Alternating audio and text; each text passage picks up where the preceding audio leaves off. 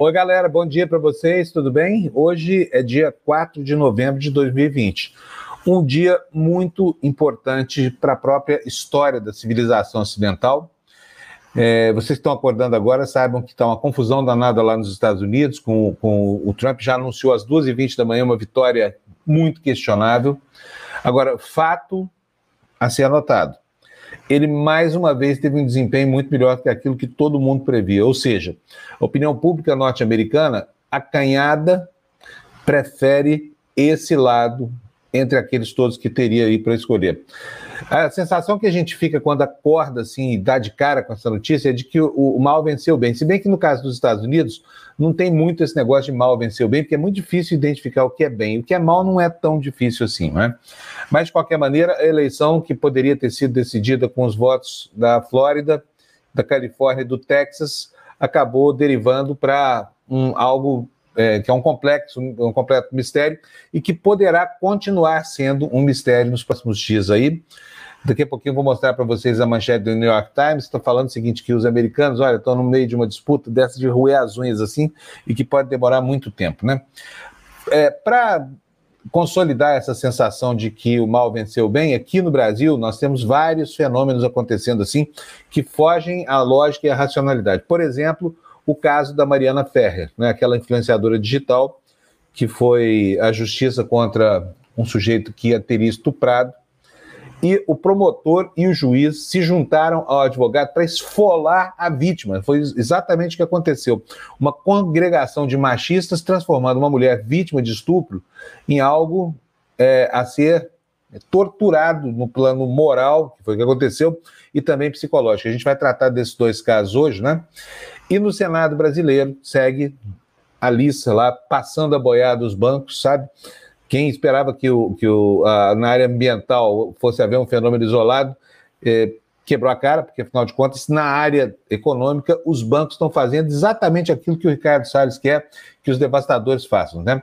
Ontem foi aprovado pelo Senado a autonomia do Banco Central e também o projeto de lei 3877, que remunera o overnight, quer dizer, estão dando legalidade para algo que já era feito informalmente, que custa trilhões de reais ao Brasil. Quer dizer, o dinheiro que os bancos retêm no caixa é remunerado pelo Banco Central todo santo dia. E agora isso tem base legal. E o que é mais sério ainda, um projeto de lei que dá para os bancos, é um presente para os bancos dado por um senador petista. Pode uma coisa dessa? Pois é, é isso aí. Essas são as notícias hoje aqui do nosso telejornal. Eu já vou dar bom dia aqui para minha querida amiga Luciana Julião. Oi, Lu, bom dia. Eu não tá, não estou ouvindo seu áudio. Será que sou eu ou é você? Acho que sou eu, né? Não, sou eu, pode ficar tranquila, porque eu, eu te... hoje eu tive que lavar a roupa, então assim, eu vou ter que ficar com o áudio fechadinho enquanto eu não estiver falando, porque a máquina ainda está batendo. Ah, muito bem. Lembra aquela música? Lava a roupa todo dia. Que hoje, eu, hoje eu acordei é, cedo. Bom, cedo a gente sempre acorda, mas aí fui tirar a roupa de cama, botar na máquina para ver se batia antes do jornal, mas tá no finalzinho. Pois é, a gente começando a vida, vida de gente séria é isso aí, ó, lavar roupa, pegar o ônibus, ir para o trabalho, né? Ver TV Democracia, essa coisa toda. Vamos dar bom dia para nossa galera aqui, Lu? Sim. Vamos lá, quem chegou primeiro hoje, adivinha? Gilmar, Gilmar aqui para mim. Pela primeira vez, hein? Pela primeira vez, Gilmar veio em primeiro lugar, tá dando bom dia para gente aqui, perguntando se tá chovendo. Não Olha, tá chovendo, tá um dia abafado aqui, é isso. Eu tô ferrada, Fábio, quinta ainda. Por quê, Lu? Porque você conheceu aqui minha casa, né? Conheci. Eu, eu estendo a roupa naquela varanda. E eu tirei. Hoje foi lençol que eu tirei, gente. A minha casa é pititica. Se, se, se chover, eu não tenho espaço para colocar o varal dentro de casa. Olha, vamos fazer o seguinte: na, quando der um intervalinho, você corre na geladeira, pega um ovo e quebra e põe no pires lá para claro. Tá? Eu não tenho ovo no cozinho. Então. Eu vou botar um aqui, mas é que vai, não vai chover em São Paulo se eu fizer isso. Eu aprendi isso. a gente, sabe que a gente lá no interior do Brasil, a gente contava quando eu era pequeno, que teve um casamento em que ia ter uma festa num, num, num, quintal, era uma festa grande ao ar livre, assim, numa época do ano em que não chovia, mas choveu justo esse dia. E foi um desespero de tanta gente colocando clara de ovo no. Sabe o que aconteceu? O casamento foi embaixo da água mesmo. não adiantou nada. É, Bom, é, Foi, é, é, tem coisas assim, a minha prima casou assim também. Foi ontem até. Debaixo d'água? Casou debaixo d'água não? Pense, a cerimônia acontecendo, tudo lindo, maravilhoso em Águas da Prata. Daqui a pouco a gente falava assim: corre, corre que vai chover, anda logo, anda logo. Aí foi lindo, a nuvem, a nuvem. Caiu tudo e a gente teve que correr para dentro da casa. Muito bom. Olha, o Gilmar Coelho está dizendo para nós que está em Belo Horizonte, o Felipe Nascimento, que veio logo depois dele, desejando um bom dia para nós todos aqui, desde Santa Catarina. Meu, Felipe, o que, que é isso, hein? O que, que é essa história da Mariana Ferrer aí no seu estado? O que está acontecendo com os catarinenses? Vamos falar sério, gente. Como assim? Que história é esse estupro culposo? Ah, é, a, a, o cara não podia saber se a vítima estava acordada ou não quando estuprou ela, então vamos absolver. Que isso? Onde que nós estamos vivendo, gente? Sabe, assim, é, é, tem coisas que, que são inimagináveis, que a gente não. Você teima em, em, em acreditar, porque elas não deveriam estar acontecendo e elas estão normais. O que, que, é isso? Às vezes eu fico me perguntando se, se a nossa percepção do mundo, viu, Lu, que está assim errada, sabe? Se a gente está em desacordo com, com o pensamento hegemônico, essa coisa toda, ou se está certo mesmo que as pessoas sejam isso que a gente está vendo nos jornais, né? Que estuprem e não aconteça nada, que conspor que é democracia e sejam consagradas nas urnas.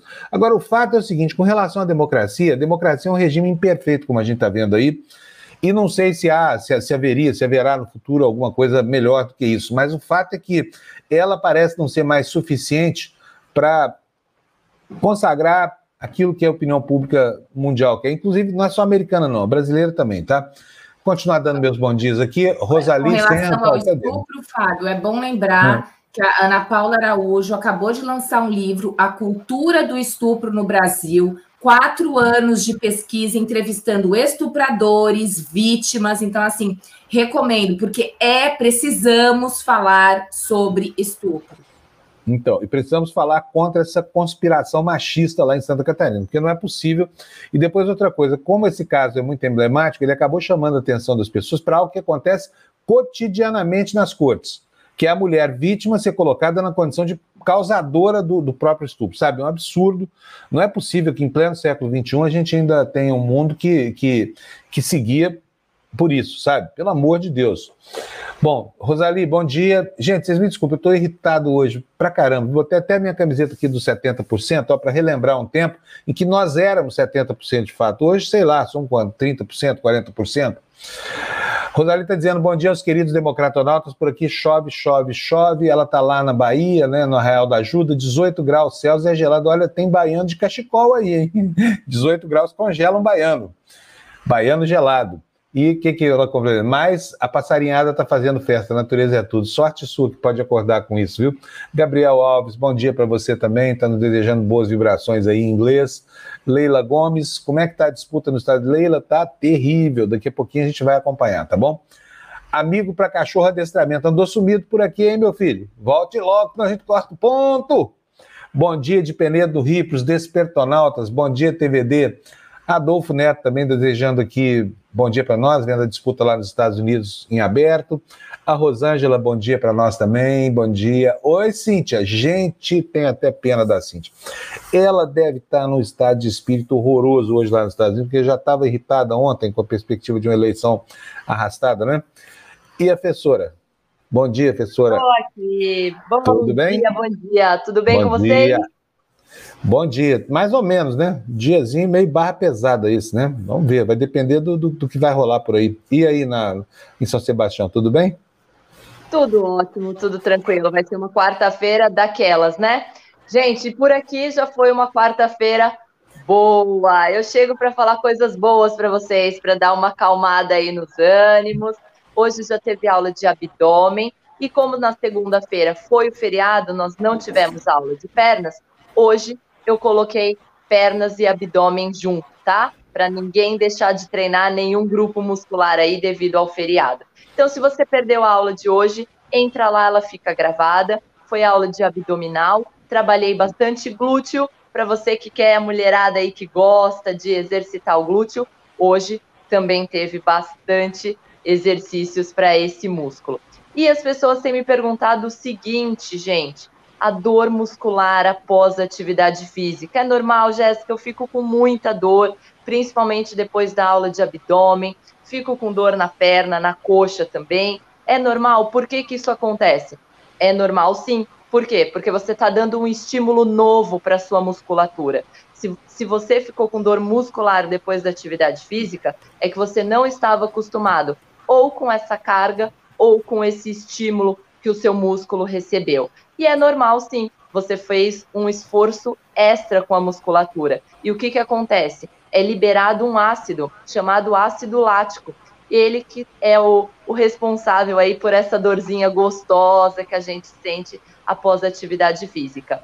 Tem algumas pessoas que demoram assim uns dois dias para sentir essa dor. Outras sentem logo após o exercício ou até no dia seguinte. E essa dor demora para passar, Jéssica? Em alguns casos, sim. Em alguns casos, elas demoram até uma semana para passar. E é normal? É normal, sim, tá? Porém, é sempre importante, eu gosto muito de falar aqui, para você respeitar o limite do seu corpo.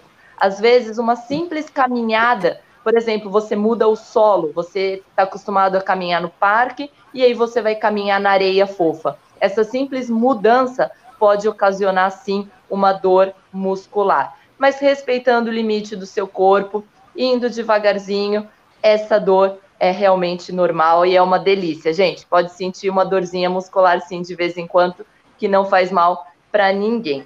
Amanhã, aula de iniciantes e terceira idade. Espero vocês, então, às seis e meia da manhã com o material.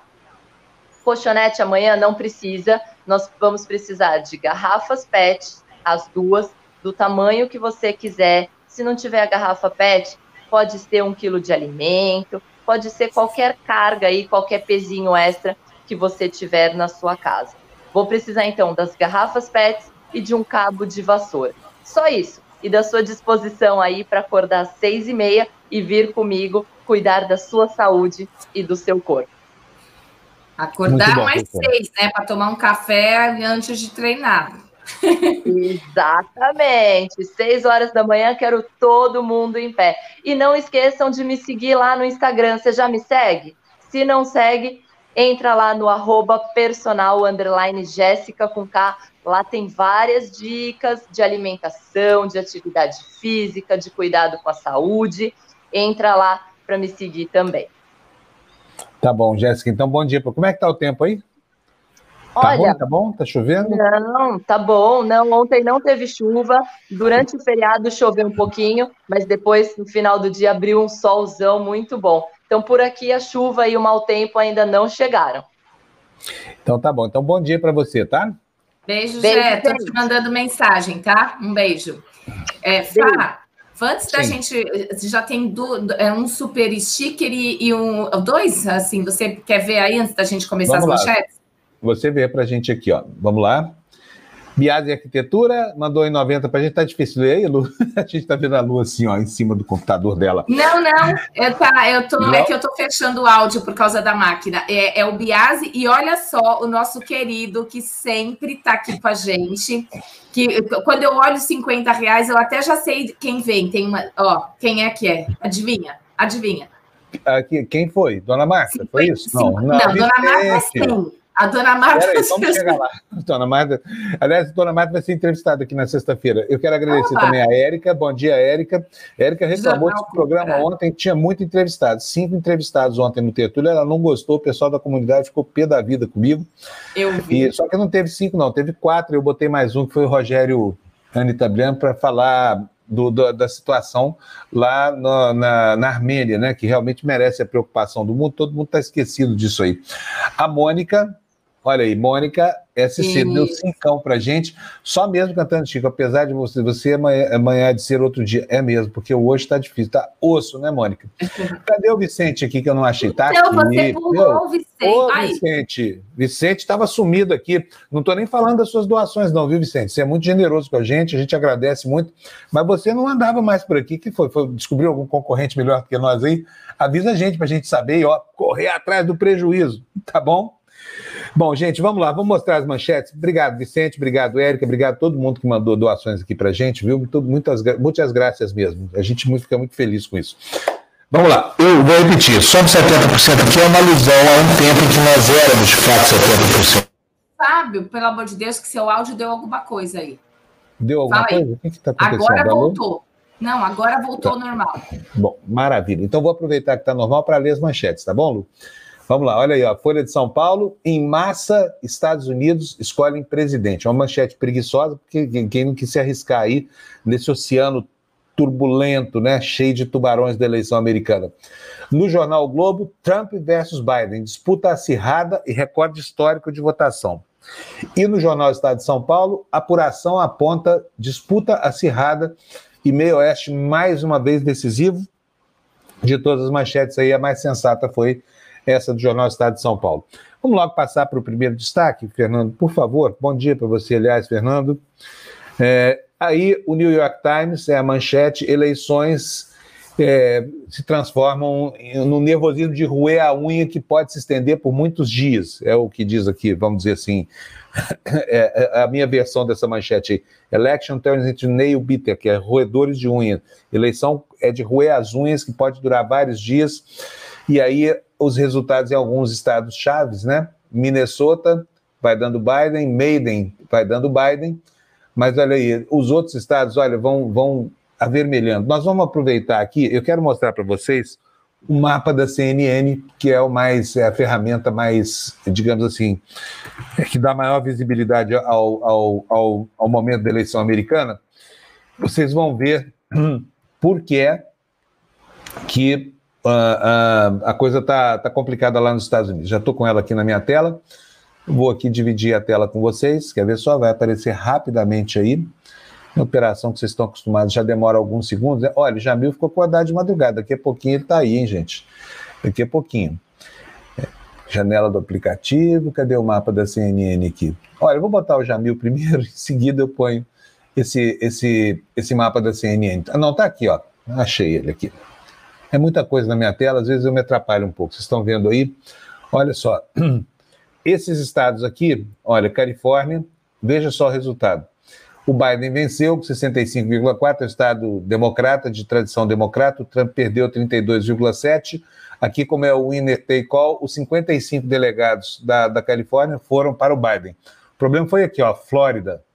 Todo mundo esperava uma vitória apertada do Biden, mas ele ficou só com 47,8% dos votos contra 51,2% do Trump. Nos Estados Unidos, isso é uma vitória tranquila, hein, gente? E o Texas? Bom, a Flórida tem 29 delegados, o Texas tem 38. Olha só o que, que aconteceu aí, ó. Trump 52,2%, Biden 46,3%. O que fez com que a eleição fosse para o imponderável, né? E agora, olha, o Wisconsin, né? É, por enquanto lá está apertadíssimo, olha, 49,3% para o Biden, Trump 49%, e é, é 0,3% a diferença aqui, né? E uh, no, o Michigan, onde Trump está vencendo por 51,6 a 46,7, né? E a Pensilvânia, estado-chave, que são 20 votos no colégio eleitoral. O Trump está ganhando fácil aí por enquanto, 55,7% contra 42,9%.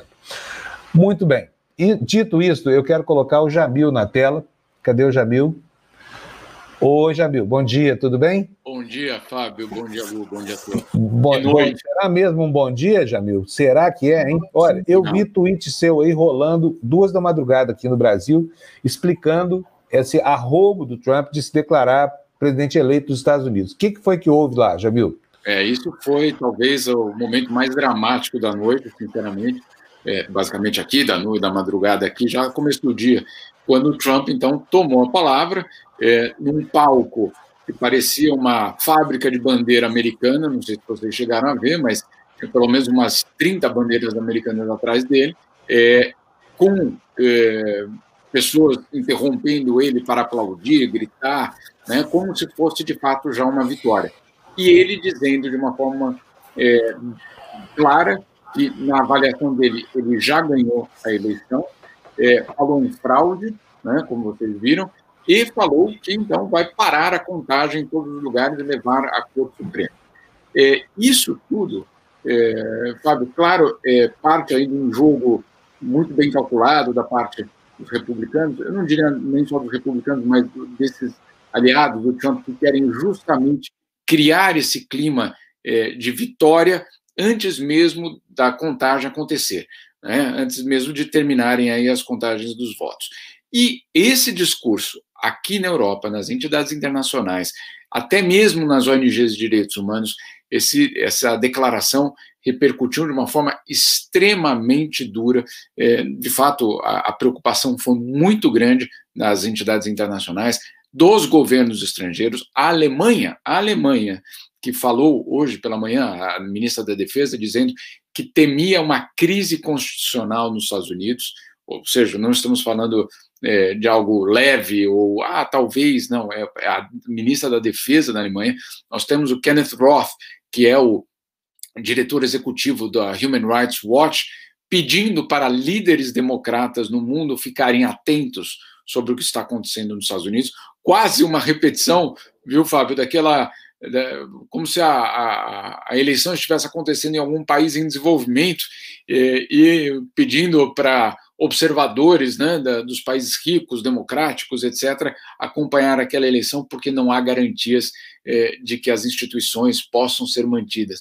Dramática, a história é dramática, e, claro, eh, esse resultado que sim pode dar uma vitória ao Trump, sim, como você colocou aí, eh, essa é uma realidade muito possível, inclusive hoje, é, é impossível você dizer de que lado que essa eleição vai terminar, é, o que é claro é que o caos institucional já está estabelecido. É tanto caos que aqui na Europa já tem até mesmo um primeiro-ministro declarando já a vitória do Trump, que é o, o, o Jasner, que é o, o, da Eslovênia, o primeiro-ministro da Eslovênia, é um super aliado do Trump, como os outros, o Orban, etc., é, mas mostrando aí uma situação extremamente perigosa, que é de você ter líderes internacionais, claro, aqueles ali é, que sucumbem ao, ao, poder do Trump, mas já dizendo que, olha, ganhou. Né? Então você tem uma situação extremamente delicada, muita gente muito preocupada aqui na Europa com essa reação. Não com a vitória nos votos de Trump, o que por si só já seria preocupante, mas não é isso, não é a vitória dele nas urnas. É, a preocupação total, a preocupação principal é de que você veja uma crise constitucional sendo estabelecida é, nos Estados Unidos. Pois é, Jamil, agora é, é, era algo assim impossível de pensar. Não que as eleições americanas tenham sido tranquilas, ao longo da história elas nunca foram, né? Sempre a opinião pública muito dividida, essa coisa toda. Mas no caso do Trump, é, é, é, é um, é, é algo para ser anotado ao longo da história, porque me parece que já não há mais apenas uma divisão de opiniões nos Estados Unidos. É, é uma população fracionada em dois mundos completamente diferentes, né? Porque o mundo que Trump habita não é igual ao mundo que o restante do, do, do, do da opinião pública americana habita. Ele não tem respeito pelo gênero, não tem respeito pela condição, pela sexualidade, ele não tem respeito por nada ele, ele, ele, é um, ele é um mundo que despreza a ciência, despreza a vacina, como a gente tem visto aí.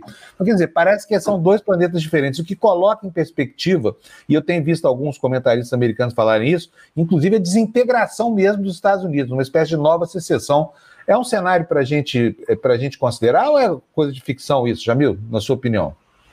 Eu tendo a não acreditar mais em ficção. Né? É, parece que a realidade, né? é, a realidade tem superado em, em, né, em uma larga distância é, a situação é, que a gente possa imaginar. Estava falando com um diplomata hoje europeu, ele dizia que o cenário que está se desenhando era, na planilha que eles fizeram, o pior de todos.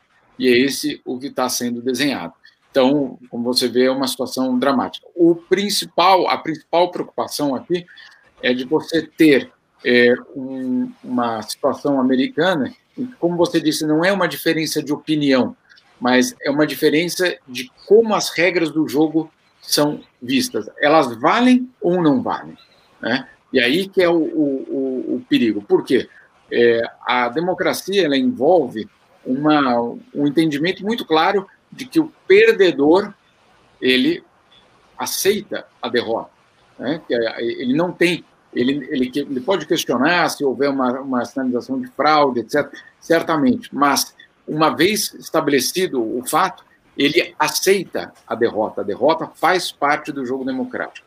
E o vencedor, e o vencedor, essa é uma parte também importante, ele vai governar levando em consideração os interesses e os direitos da oposição. Isso tudo é, é, é, uma, é a regra, vamos dizer assim, é, de base de toda essa história. É você, de fato, considerar que o outro é legítimo. Isso é uma coisa completamente é, fundamental no sistema. Considerar que a oposição é legítima.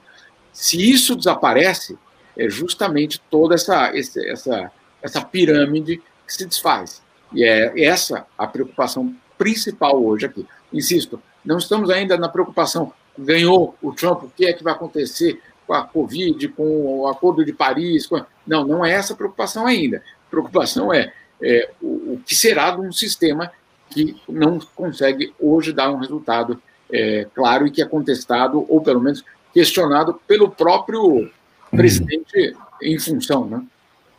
Pois é. Olha, eu, se fosse historiador, escreveria um livro cujo título seria 1865, o ano que não terminou. Já me um abração para você, muito obrigado. Vamos, vamos, torcer que isso não aconteça, mas é uma é, é dramático. O fato da Casa Branca ter sido cercada é, com uma grade ultra é, resistente, a Cíntia certamente vai falar disso, é um sinal de que ali quem estava fazendo as, os planejamentos sabia ou sabe do risco que se corre, né? Exatamente. Jamil, bom dia para nós, então. Será um dia para a gente lembrar para o resto das nossas vidas aí, tá? Depois Sem você aproveita descansar um pouquinho, porque você não deve ter dormido nada, né? Deve ter acompanhado é, a eleição a noite inteira, né? Hoje meu filho, hoje meu, o, o maior, quando acordou, a primeira pergunta que ele fez foi: quem ganhou? Aí você fala, não, ainda não ganhou, ou ainda não tem resultado. Como assim não tem resultado? É, então, é. Jamil, um abração para você. Bom dia para todos nós, tá? Bom dia a todos. Beijo. Quero agradecer ao Leonardo que mandou cinco reais para gente. Bom dia. Será que vai ter relatório da OEA? Ixi, Maria, hein? Gente, vocês entenderam qual é a jogada do Trump lá, né? Ele quer parar a contagem dos votos agora, como se fosse congelar o processo americano, sob o argumento de que você não pode depositar na urna votos que não, votos que não chegaram até o, o final do processo de votação. Hoje mudou a data e está dizendo que os votos que chegam pelo correio hoje não podem ser contados, né? É uma falácia, obviamente, mas acontece que ele tem uma maioria sólida na Suprema Corte Americana, e aí, no jogo bruto da política, né, o argumento da força pode valer mais do que o argumento da sensatez. Então, nós vamos esperar aí, com muita preocupação, o que está acontecendo por lá.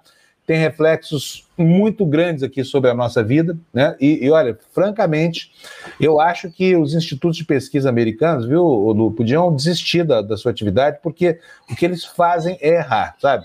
Não, não há um meio de eles acertarem o resultado da eleição americana, o que talvez coloque até em questão se a estatística que eles usam é um método científico ou não, sabe? Eu não sei como é que pode errar tanto, assim, a, a, despeito da complexidade do processo lá, que é estado por estado, mas os erros são muito fatais, sabe? A questão do Texas, por exemplo, como é que pode errar tanto assim? Ontem à noite, o, o, o Trump tinha 10% de chance de vencer essa eleição fazendo a, a conta lá, a projeção do, pelos institutos de pesquisa, e o Biden tinha 90%. Agora está aí a coisa empatada. A propósito, vamos ver como é que está neste momento lá a, a, a, disputa, vamos? Deixa eu ver aqui. Vou dividir mais uma vez a tela com vocês nessa operação. O Walter, comprou o jornal também, viu? Está aqui mandando uma mensagem para a gente. Ô, Walter, obrigado. Olha aí, bom dia, está vendo meu jornal. Estou mais indignado com a aprovação do PL do Banco Central. BC na mão definitiva dos bancos privados. É isso aí, passar a boiada, né, Valder? Gente, é, é, inacreditável. Vamos ver aqui o mapa da CNN, gente? Vamos pegar uma carona aqui com a CNN? Cadê o mapinha deles? Tá aqui, vamos diminuir o tamanho, os Estados Unidos estão grandes demais. Volte aqui, meu filho, tá aqui, olha. Com quantos delegados tem? Neste momento, Biden está vencendo, Biden tem 224 delegados e Trump tem 213. Mas tem todos esses estados aqui, olha, Nevada, onde o Biden vai ganhando por uma margem muito pequena, de menos de 1% dos votos. Arizona, né, são 11 votos, Biden vai ganhando também. Vai ganhando. Essa aqui é uma expectativa que pode não se cumprir depois. Hein? Vocês estão vendo aí que é apertado pra caramba, né? Biden 51,8%, Trump 46,8%. Aqui no Arizona a situação é mais tranquila. Vamos ver aqui na Geórgia. A Geórgia é um estado tradicionalmente conservador, né? mas está apertado lá também, 50,5% para o Trump e o Biden 48,3%. Olha, as coisas, a coisa vai se definir aqui, olha, quer ver só? Na Carolina do Norte, né? 50,1% para o Trump, Biden 48%. Gente, como é apertado esse, esse, esse placar, né? A Pensilvânia é fundamental, são 20 votos aí. Trump tem 55%, está fazendo os, os 20 votos, o Biden tem 42,9%. O Estado americano operário, hein? É, Michigan, 51,6% Trump, 46,7% Biden. Aí são 16 votos. E aqui em Wisconsin, onde a situação está mudando, tava, o estado estava vermelho, estava rosado, agora já ficou azul. O Biden tem 49,3%, o Trump tem 49%, só 0,3% dos votos. Com certeza vai ensejar uma recontagem. Eu diria para vocês agora, com base no que está acontecendo neste momento, que a vantagem é, numérica do, do Biden está correndo um sério risco aí, tá? Essa vantagem de 224 delegados contra 213, essa vantagem pode não se configurar e aí Trump ganha a eleição contrariando o prognóstico de todo mundo, né?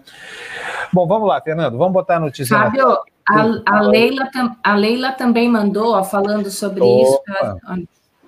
Os democratas não, é, não, é, não erraram? Erraram sim, né? Tem que colocar Biden em vez do, de, de, do, Bernie, do, do Bernie Sanders.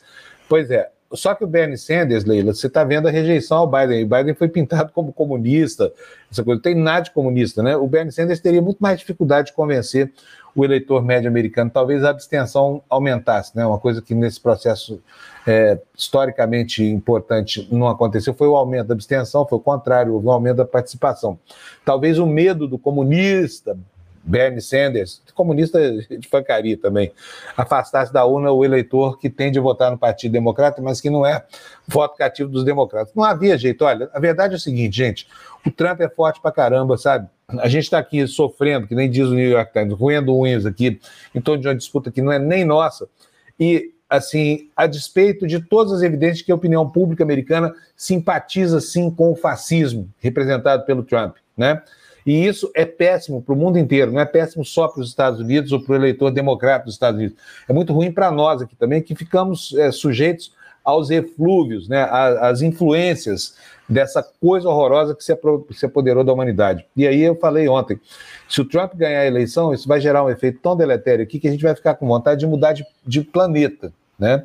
Porque já não é mais uma questão, ah, eu saio do Brasil, que tem esse Bolsonaro, e vou para a Itália, que está mais tranquilo lá a coisa, vou para Inglaterra. Não, agora é mudar de, de, planeta, tá? Como não existe tecnologia para isso ainda, nós vamos amargar aqui décadas da, das consequências dessas escolhas que os cidadãos americanos estão fazendo nesse momento aqui, contrariando, jogando praticamente na lata do lixo a tradição democrática e a própria democracia representativa, que parece já não responder mais às necessidades dos cidadãos americanos, né? E no mundo. Olha só o que, que se passou no Brasil, né? Aqui nós temos, gente, Jair Bolsonaro, quem diria isso, né? Já há dois anos governando aqui. Fernando, põe a notícia na tela para a gente, por favor. Olha, essa aí, manchete de onde que é isso mesmo? Do Estadão de São Paulo, eu peguei na internet, porque os jornais ficaram muito velhos hoje, já foram impressos com notícia velha, né? Trump declara vitória em estados sem resultado e diz que vai à Suprema Corte para apuração dos votos. Vamos entender o que aconteceu, vocês já sabem o que foi, mas eu vou pedir para a Lu ler para a gente essa notícia, para a gente entender o que é que se passou lá essa madrugada. Por favor, Lu. No meio da apuração, ainda sem a totalização dos votos, o presidente americano Donald Trump disse que venceu as eleições e irá à Suprema Corte para contestar o resultado. Isso é uma fraude, é uma vergonha para o nosso país. Francamente, nós ganhamos esta eleição disse e completou: Nós vamos à Suprema Corte. O momento de revolta ocorreu logo após o discurso do adversário, o democrata Joe Biden, que demonstrou otimismo na vitória. Trump, que contrariou a maioria das pesquisas e venceu em vários estados, alguns de maneira surpreendente, disse que a apuração deveria ser encerrada. Abre aspas novamente. Queremos o fim da apuração. Não queremos gente encontrando cédulas às quatro e meia da manhã e adicionando a votação. Fecha aspas. Fábio, acho que você está sem áudio. Passou avião aí? Passou sim, para variar, né? Ah, bom, que, que daqui mais uns dias vão, não vão mais ouvir barulho de avião, tá? Talvez vocês ouçam barulho de sapos coachando, grilos, essa coisa. Vai ser muito mais divertido, tá? Tá chegando a hora. Vou contar para vocês. Depois eu vou mostrar para vocês o lugar onde eu vou morar, lá na beira da praia, tá? E deixa eu botar a Gina aqui, porque a Gina Opa. já conseguiu o que ela queria, que é ser vizinha do Papa. Gina, Mas, Deixa eu te falar.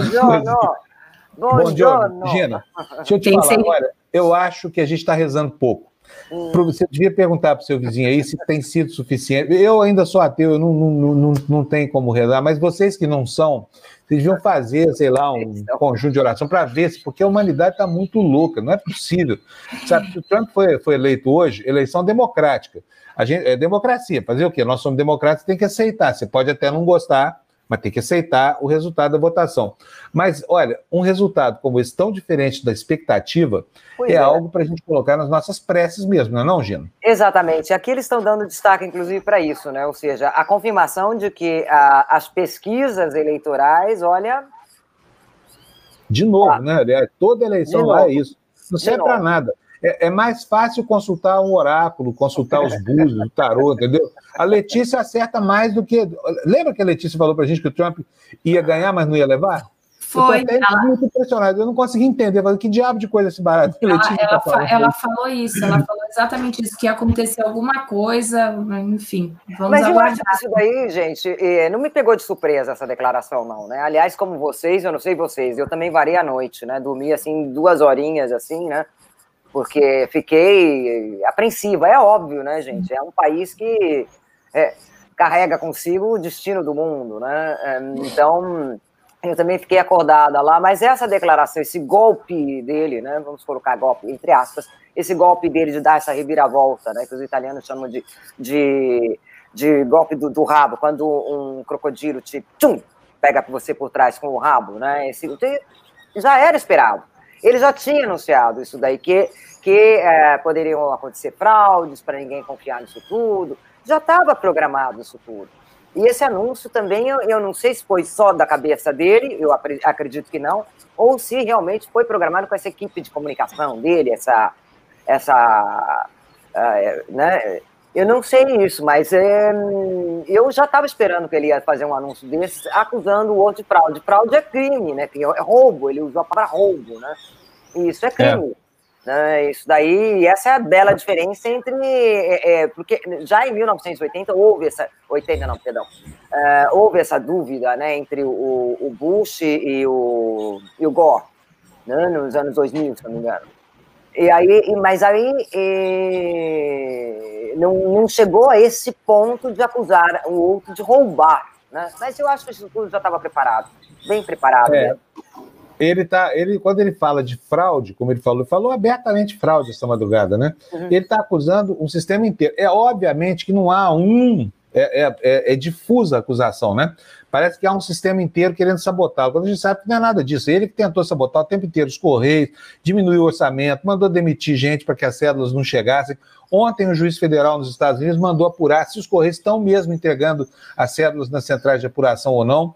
E agora, essa história durante a madrugada, que pegou o mundo de surpresa, mas como a Gina falou, não é, não é propriamente uma surpresa, porque ele já havia anunciado que ia judicializar a eleição. E aí, vai chegar com os votos lá na, na, na Suprema Corte? Provavelmente, vamos pensar no seguinte cenário: dá uma diferença pequena aí, sei lá, três ou quatro delegados a favor de um ou a favor de outro, judicializa a eleição, manda recontar, não se chega a, a lugar nenhum. O que, que, vai acontecer com a democracia americana? Esse país aí matizado pela presença de milicianos armados, que lá é, é permitido, com armas pesadas, essa coisa toda. Gente, é a desestruturação social absoluta. É isso que está colocado no cenário. É o caos absoluto. Talvez seja esse o intento real de Trump, que passou o tempo inteiro do, do mandato dele tentando destruir as instituições da democracia ocidental, especialmente as instituições que asseguram a democracia americana. O último gesto dele foi muito, foi muito marcado, né? foi a nomeação de uma juíza completamente alinhada com o pensamento dito conservador, a gente chama de pensamento reacionário aqui na TV Democracia. Olha, eu quero interromper aqui um pouquinho essa fala sobre. A, eu quero mostrar uma pessoa que faz muito tempo que não aparece aqui no canal, apareceu hoje de volta, então eu quero declarar as minhas saudades aí, Bruna Leonor Martins. Quanto tempo você não deixa um comentário aqui, menina? A Bruna está dizendo: o Google atualiza no tempo real a contagem. Ontem eu vi um vídeo e consegui entender como funciona essa eleição dos Estados Unidos. Bruna, Saudade de você, não some não, tá? Gina, vamos lá com você. Então, vamos, vamos dar like também, né? Gente, Isso, vamos, vamos lá, dar like. Vamos likear, vamos likear. É, o dia Aliás, não tá olha, muito tem... bom para a gente falar, gostar de nada, mas vamos likear, porque ajuda a gente, pelo menos, a manter olha, o ar aqui o nosso Teve comentário aqui na área de comentários, estava falando que a audiência está estourando. Eu, eu, eu não. É, exatamente. E olha, Nós Vicente... estamos, nesse momento, com 623 pessoas online aqui, 623 simultâneos só no YouTube. É nosso recorde absoluto. Obrigado, Trump, obrigado, Biden, por isso, viu? Então, olha, é, eu tenho que agradecer também o Vicente, viu? O Vicente da construtora.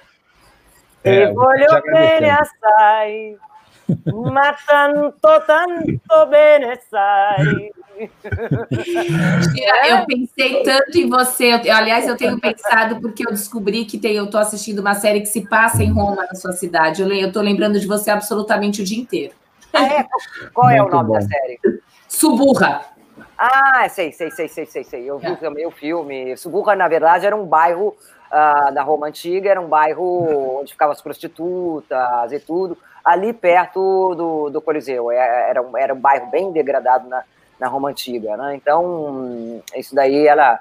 É, por isso o, o, nome. A série, mais ou menos, ela, ela pega isso. Ela não, não trata, para quem não assistiu, ela não, não passa na Roma Antiga, mas ela pega esse nome daquele bairro para falar da, dessa vida marginal, dessa, né? Essa coisa toda, né? É bem interessante mesmo essa, essa série. Bom, gente, as reações aqui, olha, estão, por exemplo, Paulo Gentiloni, que é o italiano, que é o, é o comissário europeu para a economia, ele falou uma coisa assim, olha, a, esta é a, a alvorada mais incerta que temos. Os jornais italianos também estão dando destaque que a contagem dos votos pode demorar dias, né? E não só a contagem eleitoral, mas também o resultado, até chegar no resultado, pode demorar dias a respeito das eleições americanas. Né? Eles destacam também o aspecto histórico da situação. Outra que eles destacam também aqui na Itália é a eleição que pela primeira vez foi eleita uma senadora transgênero. Né? É Sarah é. McReady, ela tem 30 anos e ela é do estado de Delaware. É, então, eles também dão destaque para isso, para essas, pra essas é, para esses aspectos da, da, laterais também das eleições, mas não adianta. Você abre qualquer jornal aqui, eleições americanas e tal, preenchendo páginas e páginas, principalmente da internet, né? Porque, obviamente, os jornais sendo impressos ontem à noite ou durante a madrugada ainda não trazem novidades, estou falando do jornal no papel, né? Ainda não trazem novidades, obviamente, né? Porque a gráfica não, não, não pegava isso tudo. Mas, assim, televisões, páginas de internet, tudo, eleições americanas.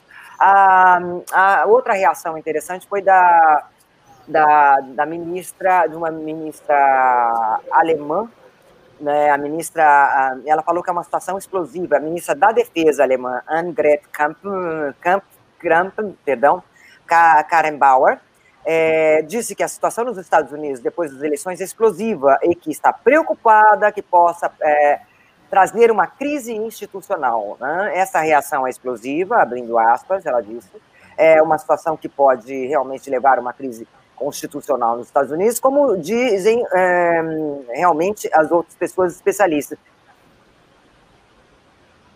É, despertar em todos grande preocupação ela falou, é a ministra da Defesa alemã, né? E aí um, e uma outra, é, outro, é, Bruno Le Maire, né, ministro da Economia da França, o resultado das eleições americanas não deverá ter um impacto uh, comercial maior para a Europa. Nós uh, não faremos é, nenhuma ilusão.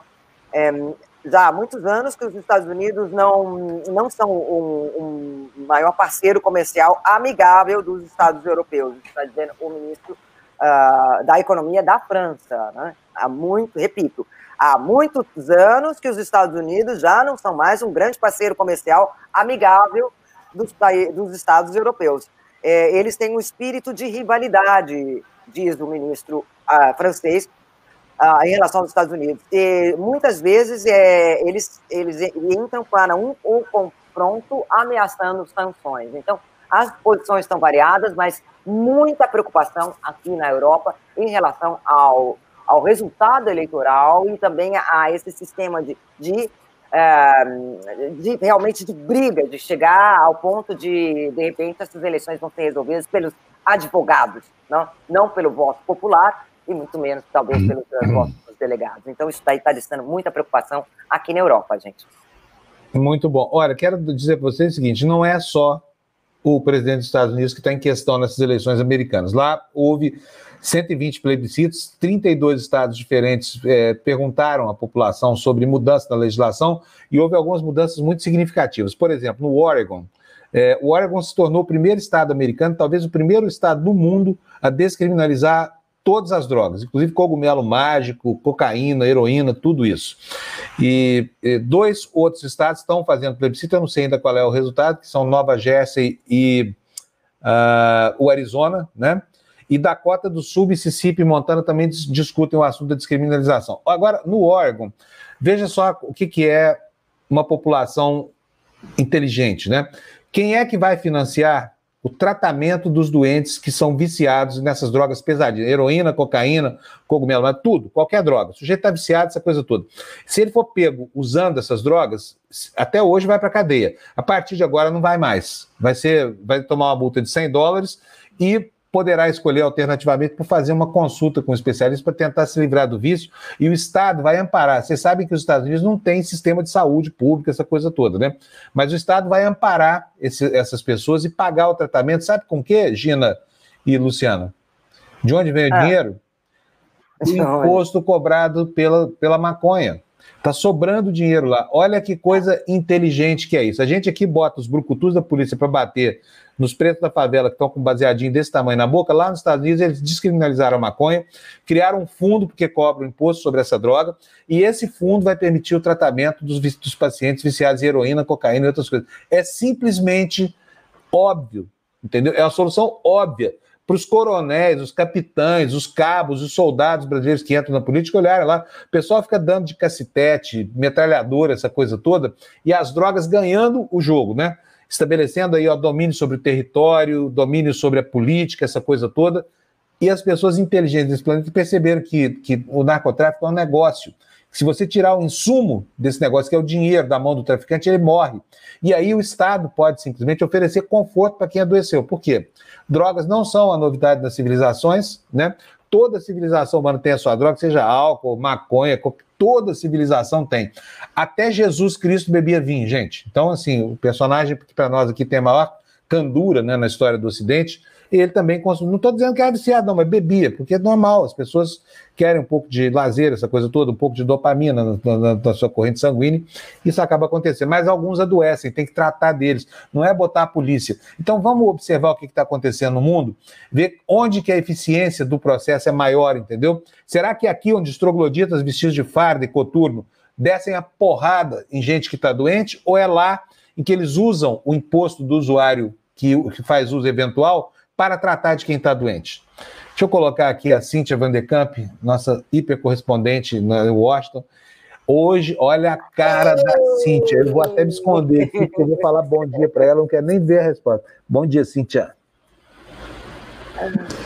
Não, tá, tá, o microfone está fechado, ainda bem. Ai, bom dia, Fábio. Tudo bem por aí? Oh, nossa, que candura. O que, que aconteceu com você? Eu não sei por que vocês estão tão alterados. Não tem importância. Tem que esperar acabar de contar, gente. Não adianta ficar nessa. Uh, eu estou aqui. Eu ô, também ô, acho, Cíntia. Foi que eu coloquei no nosso grupo. Falei, gente, né? Tava bom dia, tá não. Olha, mas vamos gente, esperar. O? Trump falou ontem que não é. tinha que esperar, não tinha que acabar de contar, tinha que parar de contar, porque mas aí tá bom. É um idiota, esquece o Trump. Agora mas, é o seguinte. Ele fala um monte de, besteira. É, ele fala absurdo. Não, é o seguinte. Isso, é a única coisa. A única ah. coisa que me deixa irritada é saber que ainda o Trump recebe esse tipo de votação massiva. Que ganha ou que não ganha, isso já, para mim, ficou em segundo plano.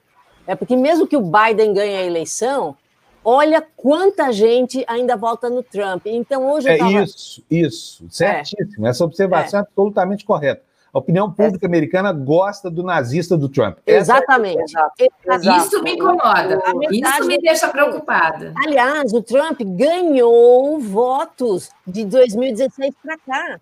A votação que ele está recebendo agora é maior do que a que ele teve em 2016. É isso que me deixa louco. Ele pode perder é a eleição.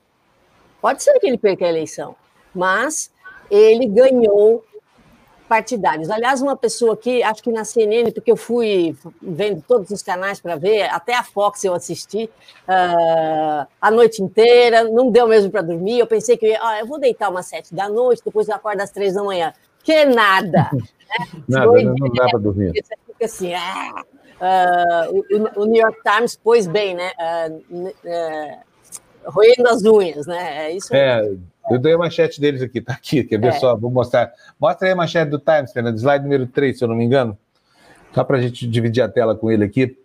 Cadê? É. Não, não faz mal, eles, eles chamam de nail biter, né? É, é, nail, nail biter, biter é. Isso. E agora já mudou essa manchete aí, né? Eles estão uh, eles estão mudando. Eu olhei a, a, o jornal impresso, ele é um pouco mais atrasadinho, que nem você falou e tal. Mas, olha, eu estou de olho né, é, é, é, na eleição do Senado, que também não está lá grande coisa. Uh, é o seguinte: o Senado a gente tinha aí uma esperança, mas está 46 a 47, gente. Eu não sei, não, viu? Vamos ver. 46 para os democratas, 47 para os republicanos. É, ainda algumas, algumas eleições de alguns estados ainda tem que, que terminar a contagem. Então não adianta falar nada agora. O que eu tenho para falar é o seguinte: aumentou o voto do Trump, ou seja, é um país de gente que gosta de um fascista, é, tranquilo, porque essa postura, a Gina falou muito bem, a postura do Trump de chegar duas horas depois que fecha as urnas, falar: não, não, não, agora estou bem aqui na fita, ganhei, vamos parar a contagem. Não é possível que as pessoas ainda pensem que votar numa pessoa assim é, é uma coisa factível. Agora, eu vi na televisão, agora não vou saber se foi na CNN, alguma, alguma emissora de televisão, um analista disse uma coisa muito interessante durante a noite. Olha, nem importa mais quem é candidato. Nos Estados Unidos a coisa está clara. Se você gosta dos republicanos, você vota em qualquer um. E se você gosta dos democratas, você vota em qualquer um.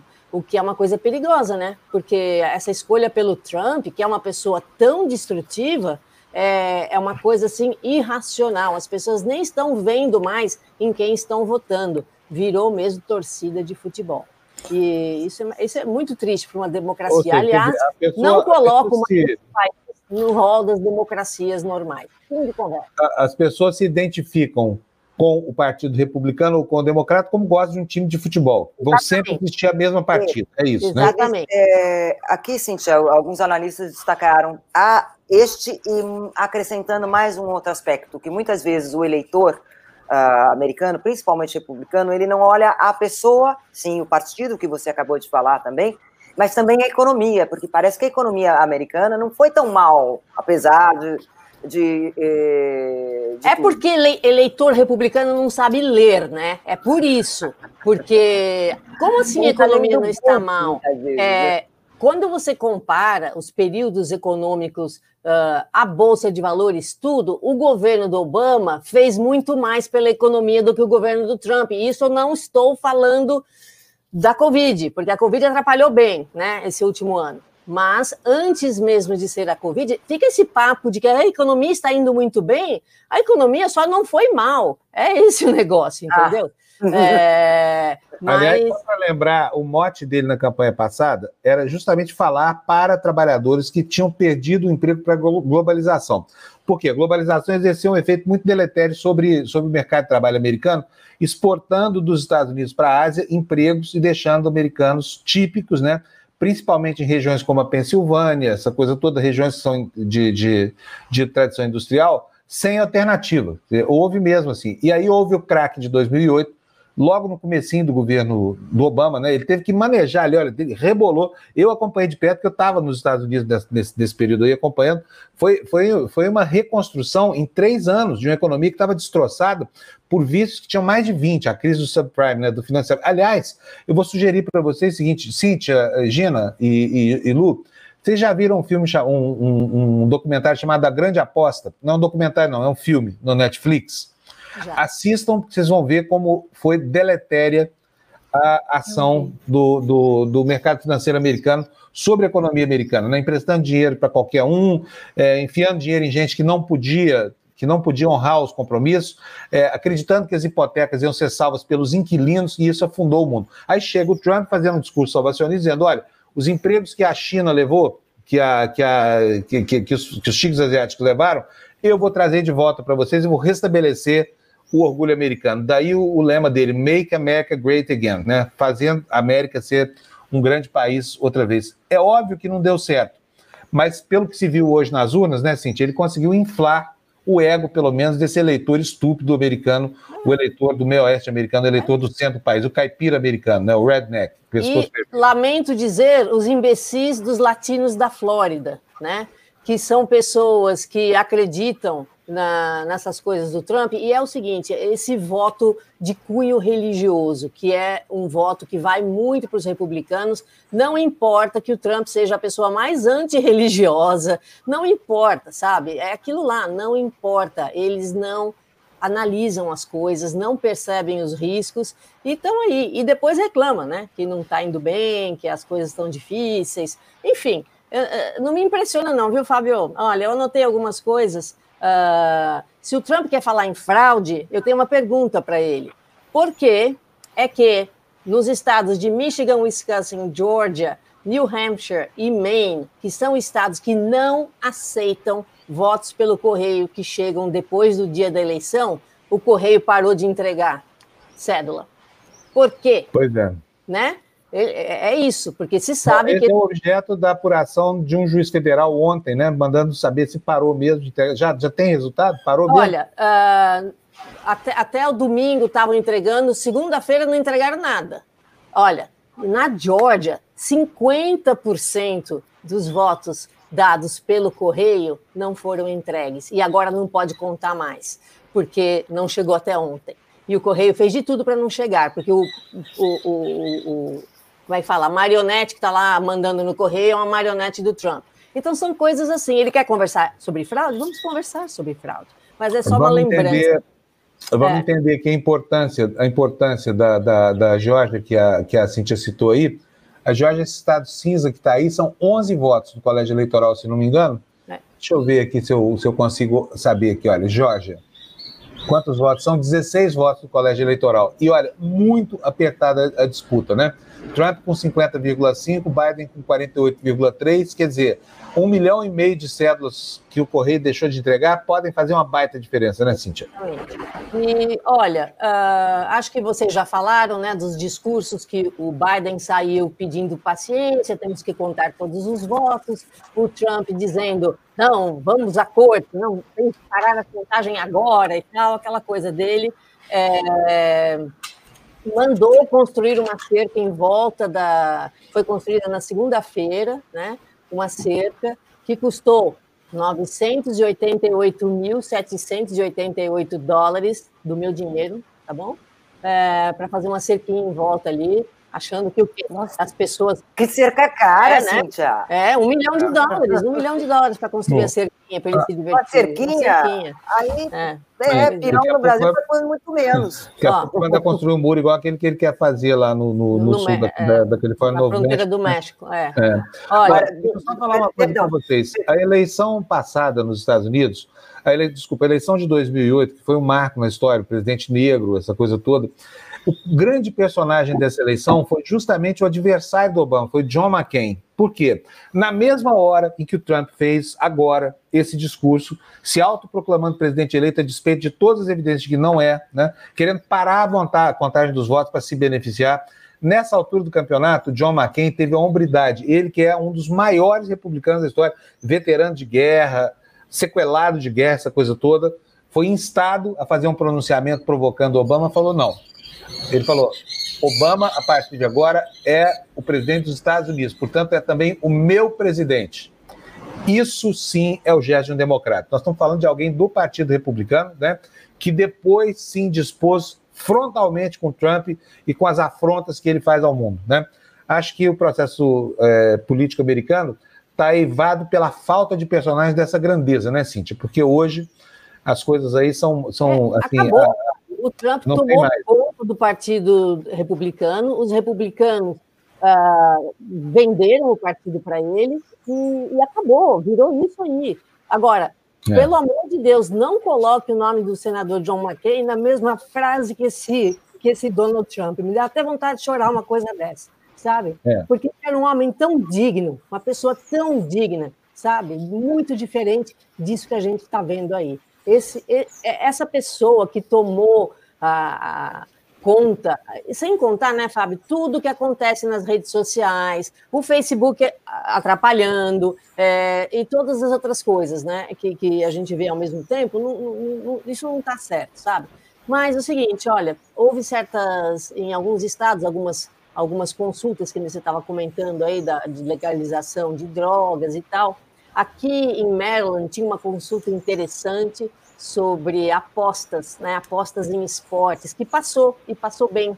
Então, uh, o estado de Maryland vai entrar mais nessa coisa da, dos cassinos e das apostas. A bandeira de Mississippi foi trocada, né, para tirar o último resquício lá da bandeira confederada. Então, colocaram uma flor de magnólia no centro da bandeira, em vez do símbolo lá do, dos confederados. Então, tem algumas coisas interessantes ao mesmo tempo acontecendo na eleição para a gente esquecer essa, essa falta de, de comportamento democrático né, que vem do Trump. E é, é incrível como uma pessoa sequestrou um partido, né? E como aqui só tem dois de verdade, né? O resto tem um monte de partido, mas quem tem chance de ganhar a eleição é sempre ou democrata ou um republicano, infelizmente, isso é assim, uh, ele sequestrou, inclusive, é muito triste ver pessoas que, que eram políticos uh, republicanos, sabe, uh, caindo nessa conversa e, e virando pessoas profundamente hipócritas, né? que não importa o quanto a coisa não seja moral, não importa o quanto não seja correto, nós vamos atrás, porque afinal, porque afinal das contas nós estamos no poder e queremos mantê-lo. É isso, sabe? É uma coisa muito difícil. Uh, moralmente, uh, os Estados Unidos vão ter que achar um caminho, porque a coisa aqui está ficando muito acirrada e, e uma divisão assim meio a meio do país, né? Se tinha lá uh, no Brasil aquela história de que, bom, pelo menos o voto do Bolsonaro é só 30%, não sei o quê, aqui o voto do Trump é 50%. É isso. Muito bom. Gente, olha, é isso aí. Cintia, eu vou pedir para você voltar mais, mais é, para gente atualizar a votação mais no final do jornal, aí pelas 8h25, tá? E eu quero pedir para 692 pessoas que estão nos assistindo agora pelo YouTube que se inscrevam no canal, é, deixem um like aí, ajuda super a gente aqui. Esse aqui é um projeto de jornalismo independente, talvez você não conheça ainda, mas tem uma comunidade sólida, vigorosa e muito democrática aqui embaixo que com certeza não votaria no Trump nessa eleição, sabe? A gente aqui tem um alinhamento com o pensamento progressista e mantém distância de todos os partidos, tá? Para você saber, você que está chegando por aqui pela primeira vez, a nossa questão aqui é estabelecer um noticiário que seja ao mesmo tempo crítico e confiável, tá? Então, por favor, se inscreva aí no nosso canal, ajuda a aumentar a nossa, a nossa audiência, espalhe a, a notícia de que você descobriu um canal que leva muito a sério essa coisa chamada jornalismo e informação e que respeita as pessoas, tá bom? Ajuda super a gente. Muito obrigado para vocês. E eu quero agradecer também o Leonardo, que a gente ainda não agradeceu. O Leonardo, é, Estados Unidos é igual ao Brasil, ou vice-versa, não tem eleitor, tem torcedor. Perfeito. Exatamente. É Exatamente. E vamos colocar mais alguns comentários aqui. Paulo Castilho está dizendo: parabéns pela franqueza TVD de falar dos estúpidos e hipócritas que sustentam. Faz homenagem para você, viu, Cíntia? A Cíntia está emocionada hoje, gente, mas a gente previa isso. Por quê? Porque. É. Deve ter sido um processo extremamente desgastante do ponto de vista emocional. De repente, a gente está vendo o mundo se perder. É isso que está acontecendo. Ó, oh, Fábio, eu até esqueci, né? No meio da, da emoção toda, eu saí ontem, por volta do meio-dia, 11h30 da manhã, e tirei umas fotos dos pontos de votação aqui no norte da Virgínia, mas é melhor vocês terminarem todos. Eu mostro no Tertúlio, então, essas fotos, para gente, tá a gente ver como é que estava o clima aí. Vou adiantar para vocês. Todo mundo no norte da Virgínia votou antecipado. As sessões estavam, as que eu fui, estavam absolutamente vazias. É, Olha, eu sem não fila, sei como é que é o, o, o, norte da Virgínia especificamente, mas a, a, região metropolitana da capital americana, né, que são três estados, ela, ela é a interseção de três estados, ela é, é muito democrata, né? Ela claro, tem uma não. democrata. Olha, Washington DC é 80% de voto democrata, o norte da Virgínia, que a gente chama aqui uh, uh, Fairfax, Arlington, Alexandria, é, também. Inclusive, ontem à noite estava aquele zoom, zoom, zoom. Nossa, a Virgínia está vermelha. Eu, calma, gente. É porque o condado de Fairfax, Arlington, não, não abriram as urnas ainda. Eles abriram as urnas lá de baixo, do sul da Virgínia, que é vermelho, mas a quantidade de gente aqui no norte da Virgínia é muito maior. Então, eu coloquei isso para as pessoas que estavam me perguntando. Ainda falei, gente, olha esse mapa. Fairfax, Arlington e Alexandria estão em branco ainda, não estão não tão, não tão dando os votos, não fizeram a contagem ainda, e a hora que abrir essas urnas, o estado da Virgínia vai ficar azul, porque é isso que tem acontecido em todas as últimas eleições. Não, não tem mais, não, uh, os, os, republicanos não ganham mais na Virgínia, já faz um tempinho. Tá bom? Muito bom. Vou ficar aqui tá no fundo, volta. para ver se tem alguma novidade. Termina aí as suas notícias, e se tiver alguma coisa, eu grito aqui. Tá bom, então. Então até já, Cintia. Um beijo para você. Obrigado por enquanto, viu? Gina, tem mais, tem mais alguma coisa para nós? Não, não, não, não, não. Recapitulando a reação do, a, do ministro da Economia da França, falou: olha, os Estados Unidos nunca foram um, um grande parceiro da Europa, portanto, né, não é que vai vai mudar muita coisa. E a, a, e a ministra da Defesa da Alemanha é, falou: olha, gente, é, é, é essa situação dessa causa uma preocupação no mundo inteiro. Então, essas são as principais reações. É, a alvorada da incerteza foi a reação do, do comissário europeu para a economia, né, Paulo Gentiloni, então, mais ou menos é isso daqui ainda. E, aliás, também teve a reação da China, né, que não era inesperada. A China simplesmente falou assim, as eleições americanas, isso é uma questão interna dos Estados Unidos. Muito bom. Tá. Olha, aqui, olha, eu quero mostrar para vocês um comentário do Fernando Souza, que está aí na tela. É um comentário que começa distópico, né? ou seja, desesperançoso, e coloca para a gente uma esperança. Vivemos em uma geração perdida? Ele pergunta. O campo democrático tem que pensar a longo prazo. Isso mostra a importância de ações como a do Instituto Conhecimento Liberta, a, que é o instituto criado pelo Eduardo Moreira e pelo Gessé Souza para tentar levar educação para o povo, talvez para prevenir desastres como esse que a gente está vendo acontecer hoje lá nos Estados Unidos. Se tivesse um Instituto Conhecimento Liberta lá já há alguns anos, a coisa seria outra.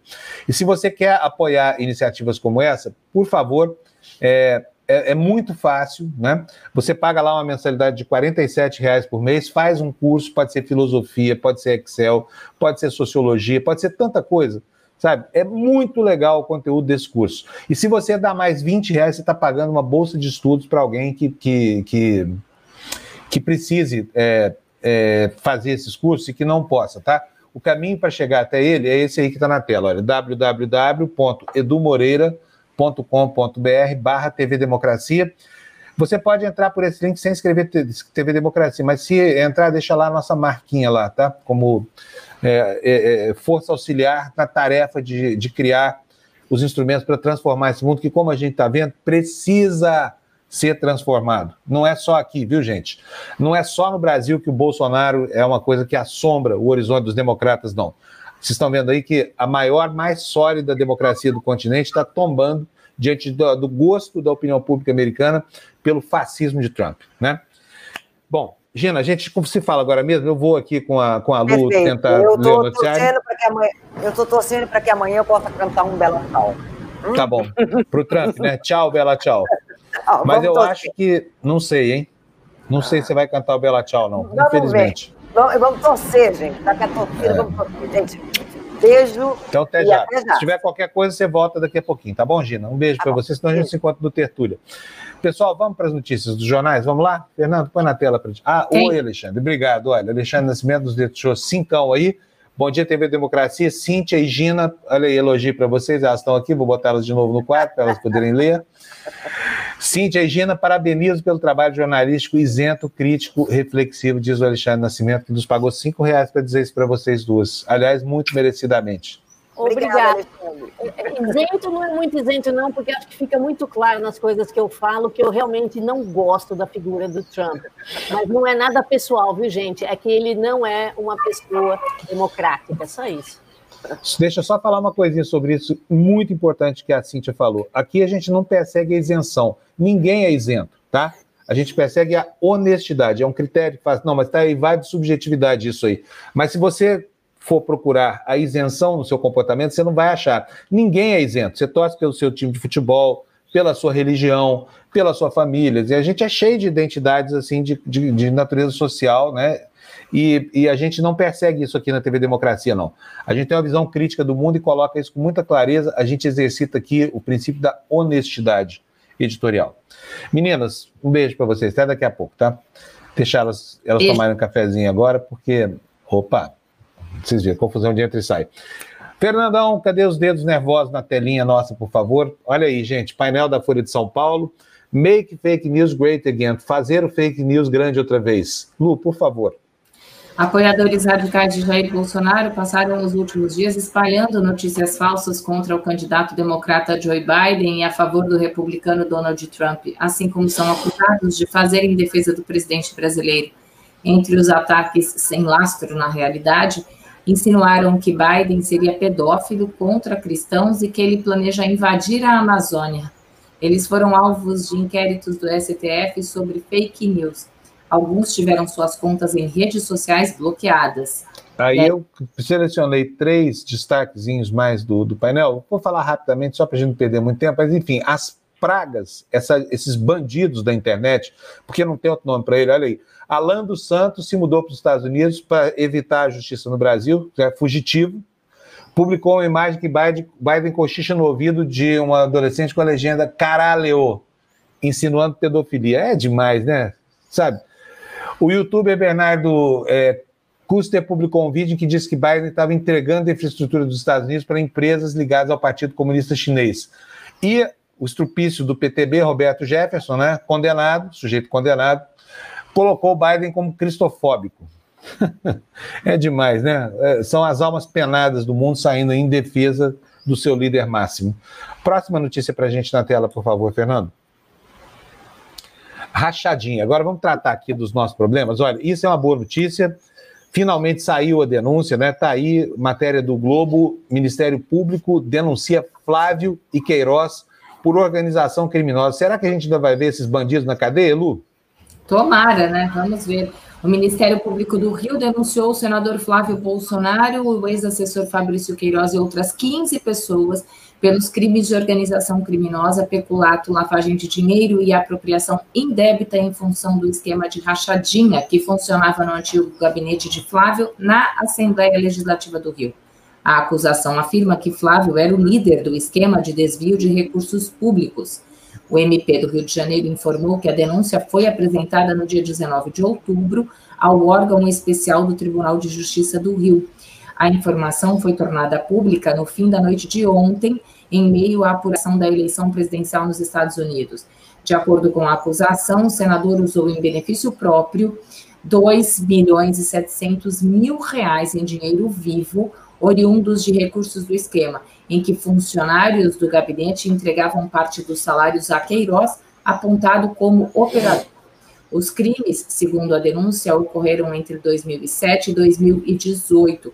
A peça, de cerca de 300 páginas, é assinada pelo Procurador-Geral da Justiça do Rio, Eduardo Bussen. O relator do caso é o desembargador Milton Fernandes.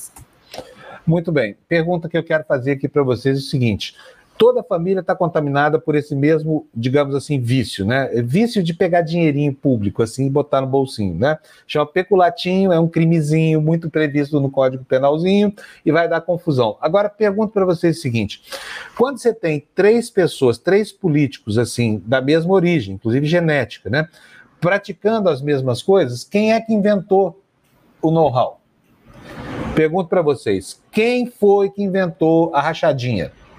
Pensem aí, depois vocês me respondam aqui na área de comentários, tá bom, gente? Porque me parece, e parece óbvio para todo mundo, que o inventor disso é uma entidade que paira sobre esses três políticos aí: Flávio, Eduardo e Carlos. Quem é que paira sobre essas entidades aqui em cima, ensinando a malfeitoria para aqueles que podem ter sido, inclusive, produto da sua própria elaboração genética? Deve ser muito difícil para um pai ver um filho a caminho da cadeia, não é não, gente? Ainda mais porque ele, pai, foi quem, quem inventou essa técnica. Notícia na tela, por favor, Fernando. Vamos lá.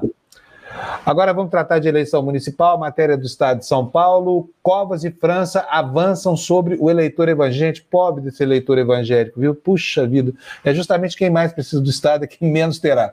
Russomano perde espaço no segmento onde está 30% do eleitorado paulistano.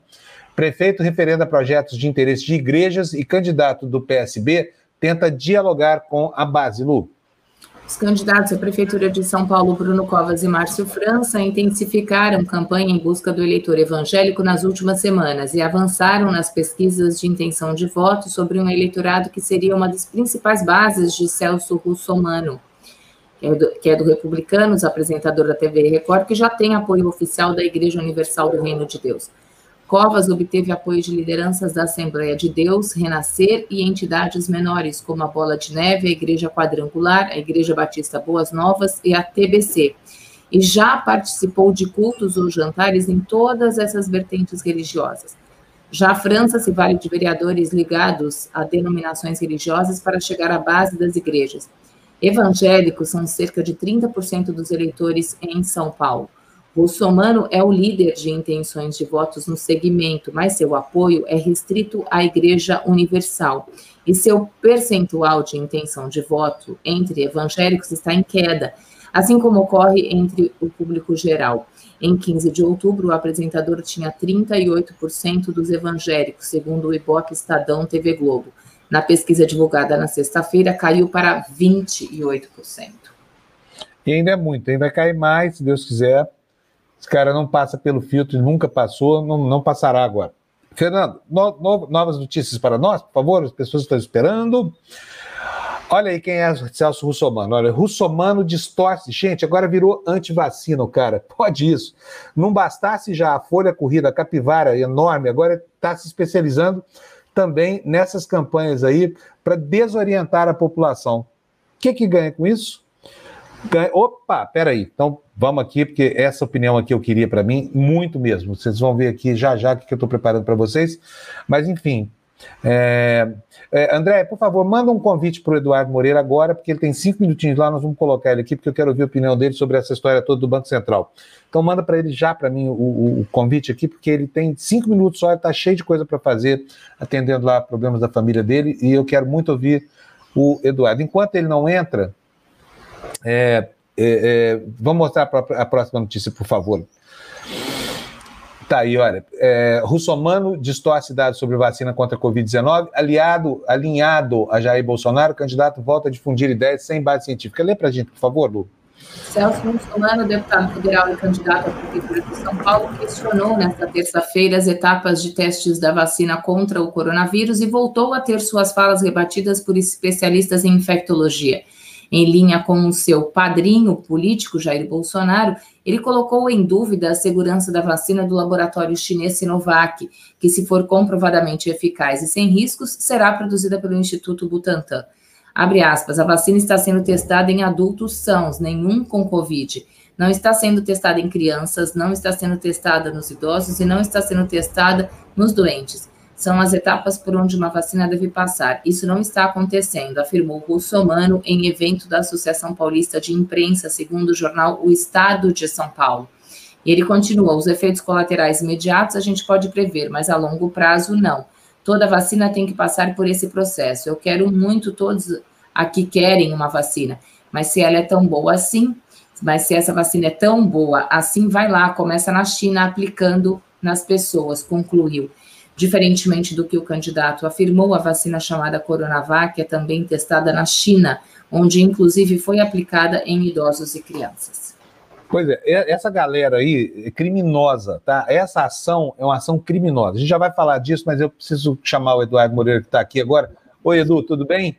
Bom dia. Edu, obrigado pela gentileza. O Eduardo está super cheio de coisa para fazer lá. Eu não vou nem, nem tomar muito tempo dele hoje. Edu, Banco Central autônomo, se depender da vontade do Senado, e o PL 3877, que é mais grave ainda, que remunera o overnight. Como é que você viu essa boiada passando aí pelo Senado essa noite, inclusive com um projeto de autoria de um senador do PT? E, e tem um, um, assim, um erro estratégico muito grande, muito grande, é, na minha opinião, do PT, que foi o seguinte.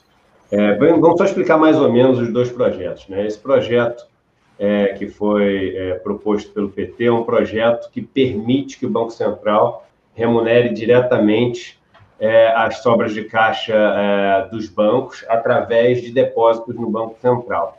Normalmente, isso é feito hoje né, através é, do depósito compulsório. O que é o depósito compulsório?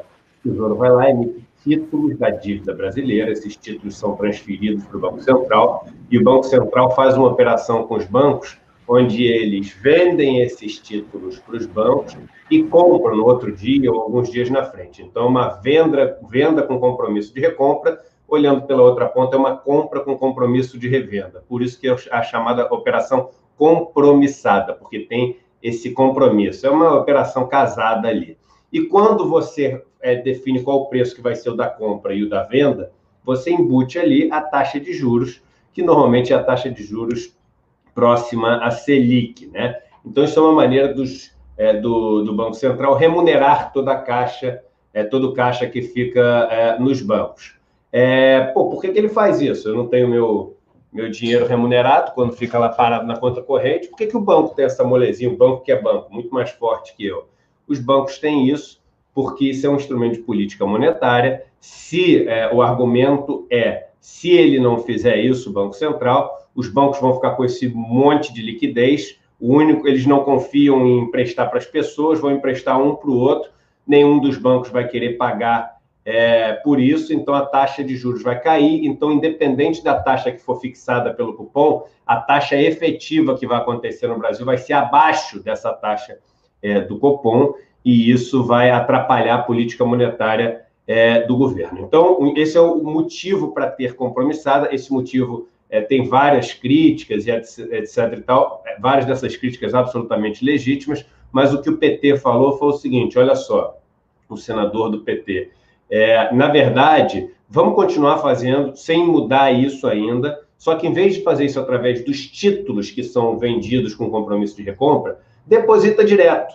Né? Quando você deposita direto, a gente não precisa mais ter esses títulos emitidos. Quando a gente não tem os títulos emitidos, a gente para de inflar o tamanho da nossa dívida. Quando a gente para de inflar o tamanho da nossa dívida, isso vai diminuir a nossa relação dívida bruta PIB e contabilmente só, não muda nada na nossa vida. E como isso vai diminuir essa relação, isso vai abrir espaço para investimentos, para outras coisas.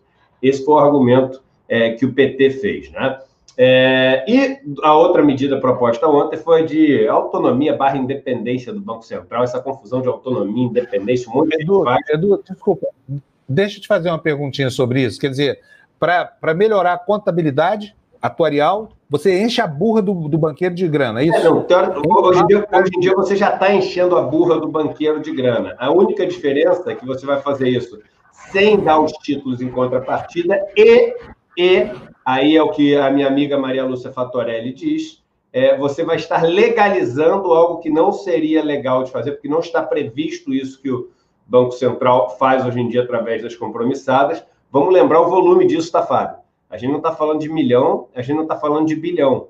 Por dia, a gente está falando hoje, durante a crise, mais de um trilhão e meio de reais.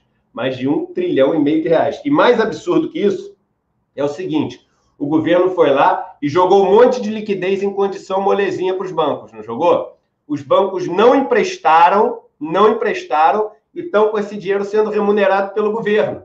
Então, essa é, essa é a barbaridade da história. O governo jogou um monte de liquidez está secando essa liquidez toda e as empresas estão todas quebrando por falta de liquidez. Mas, o que, que eu ia falar do, do erro estratégico? Aí entra na outra questão. Nesse, nesse novo modelo, o Banco Central ele pode remunerar na taxa que ele quiser, não tem nenhuma restrição ali de que taxa ele pode remunerar. Em tese, o Banco Central vai falar: ó, por que, que eu vou remunerar muito alto? Eu pô, faço parte aqui do Estado, eu vou é, tentar defender o Estado da melhor maneira possível, nunca vou remunerar muito alto. O problema é que junto com esse negócio a gente passou a independência lá do Banco Central. A autonomia, independência, tudo a mesma coisa. O Banco Central não deve mais satisfação é, para o executivo. E aí a gente cria um quarto poder. E esse quarto poder é um poder que tem talvez mais impacto nas nossas vidas, no dia a dia, pelo menos para uma grande parte dos brasileiros, do que tem talvez até o executivo. Né? Porque várias pessoas estariam com uma vida completamente diferente se a taxa de juros ali do cheque especial fosse diferente se o crédito oferecido pelos bancos fosse diferente, se a taxa de juros no Brasil não tivesse permanecido muito acima da taxa que poderia ter estado durante anos, enriquecendo e tornando bilionários pessoas que não produziram nada. E quem decide essa taxa, quem decide as restrições, quem define essas regras, é o Banco Central. E o Banco Central, se você for olhar ao longo das últimas décadas, é um Banco Central formado por banqueiros, por economistas de bancos, por ex-sócios de bancos, por ex-consultores é, é, de bancos, por banqueiros. Até hoje, apesar, e aí eu te faço uma pergunta: tem alguma medida que o Banco Central tomou nos últimos 20 anos que ele é, foi constrangido, que ele tentou tomar e o governo não deixou? Nada, entendeu? A nossa inflação não está baixa por causa disso, nada. A nossa inflação caiu também que no padrão internacional, ali meio que na média dos países emergentes, não é muito abaixo da média, como o pessoal acha, já mostrei isso, é acima até um pouquinho da média, mas está ali junto com todo mundo. Então, o motivo de que ah, a gente vai fazer isso para baixar a inflação não vale. O motivo de que a gente vai fazer isso para não sofrer influência política não vale, porque não tem, há décadas não tem. O problema é que agora a gente está dando para esse grupo de pessoas que tem o poder de escolher quem vai ficar pobre, quem vai ficar rico, quem vai acumular dinheiro, quem não vai acumular dinheiro, quem vai viver, quem vai morrer, o poder de fazer isso sem prestar contas para aqueles que foram eleitos. A gente criou um quarto poder não eleito, que é formado pelos representantes daqueles que destroem a nossa democracia, que é o sistema financeiro. Essas pessoas que não produzem nada e que são os bilionários, de cada ano enriquecendo mais. Então, olha qual o grande erro para mim da esquerda. Quer dizer, eu prefiro acreditar que foi um erro, né? É, o que, que eles fizeram? Eles botaram aquele outro projeto, que é o projeto de remunerar o, os depósitos no, no Banco Central, que é um projeto que tem toda a pinta de um projeto para ser apresentado pela direita, pelo centro, etc., ele entra pela esquerda. Quando ele entra pela esquerda, a direita vai lá malandra e põe o, a independência do Banco Central. Aí o que, que acontece com tudo lá no, em, em Brasília? Olha só, eu aprovo o teu, mas você aprova o meu. Então, para aprovar um projeto, que é um projeto tipicamente de direita, que entrou pela esquerda, a esquerda teve que barganhar com a direita para apoiar um dos piores projetos que podia existir para as forças progressistas desse país. Então, assim, um desastre o que aconteceu no Senado ontem. Eduardo, ainda bem que tem gente como você para fazer coisas que, que, que deixa a gente assim com, com, com, alguma esperança e fé na humanidade, né? Eu vou te mostrar algumas coisinhas aqui, quero que você leia aqui depoimentos de pessoas que estão lá no, no, no Instituto Conhecimento Liberto. Olha aí, Edilene Silva, faço três cursos no ICL: inglês, mindfulness, sociologia. Os mestres são maravilhosos, as aulas fluem. Tem mais aqui, olha. Estou catando aqui porque são manifestações que chegaram aqui ao longo do programa. mais esse negócio, cara. Olha, Fernando Souza, vivemos em uma geração perdida, ele pergunta. O campo democrático tem que pensar a longo prazo. Isso mostra a importância de ações como o Instituto Conhecimento Liberta. Precisamos de mais ações como essa. E eu vou aproveitar aqui para fazer o merchan do Instituto Conhecimento Liberta, que está aqui, olha, quem quiser ajudar o Eduardo nessa cruzada com ele. Nós precisamos fazer o, o Instituto Conhecimento Liberto lá nos Estados Unidos, né, Eduardo? Para ver se aquele é. povo sai da ignorância, não é não? Cara, tá, quem quiser... é, uma, é uma das coisas que está segurando assim minha, minha empolgação, sabe? Porque tem dias difíceis que nem hoje. Aí o Trump com chance enorme de vencer. É, pô, isso, tudo isso que passou no Senado, na surdina, essas coisas que passam na surdina, na calada da noite pô, me, me deixam assim com nojo, a questão do estupro culposo, o, aquele advogado falando, é. o juiz deixando falar, eu até me arrepio, mas me arrepio de nojo, de asco, de angústia. E esse instituto é uma coisa que está me deixando feliz. Eu, por exemplo, ontem, no auge desse negócio, eu fui ouvir a aula do GSE. Eu não estou perdendo uma aula, assisto todas as aulas. assim. Eu, e eu paguei, né, como aluno, e ah, o valor solidário, que é aquele que paga 67 reais por mês e garante uma bolsa integral para alguém, né? E a gente já está com centenas e centenas e centenas de bolsas já distribuídas e ainda distribuindo, porque a gente já tem mais de 3 mil para para distribuir e firmando novos acordos. Associações estudantis, com sindicatos. A ideia é levar para todo mundo, com trabalhadores rurais, levar para todo mundo de graça, de graça, bancado por aqueles que podem pagar 20 reais a mais ali. E outra, eu estava ouvindo a aula do Gessé, e, cara, que aula ele falando sobre Sérgio Buarque, falando sobre essa história do homem cordial. E, pô, como é que a gente se sente inferior ao americano? Por que, que a gente se sente o vira-lata? Por que, que a gente se sente corrupto? Por que, que a gente se sente o malandro, não sei o quê? Aí ele fala uma pergunta. Agora, olha só, deixa eu fazer uma pergunta para vocês. A gente é o malandro, tá? A gente é o corrupto, a gente quer, é o que quer, que quer se dar bem. Mas por que, que a gente só associa isso à política? Por que, que a gente só associa isso ao Estado, aos funcionários estatais? Por que, que a gente não associa isso aos bancos? Por que, que a gente não associa isso à Faria Lima? Por que, que, a Faria Lima é o molde, que é o amoedo que a gente tem que pôr na, na, na, na presidência, que é o, o, o, cara que pensa tecnicamente, que é o cara que é por moral, que é o cara que é correto?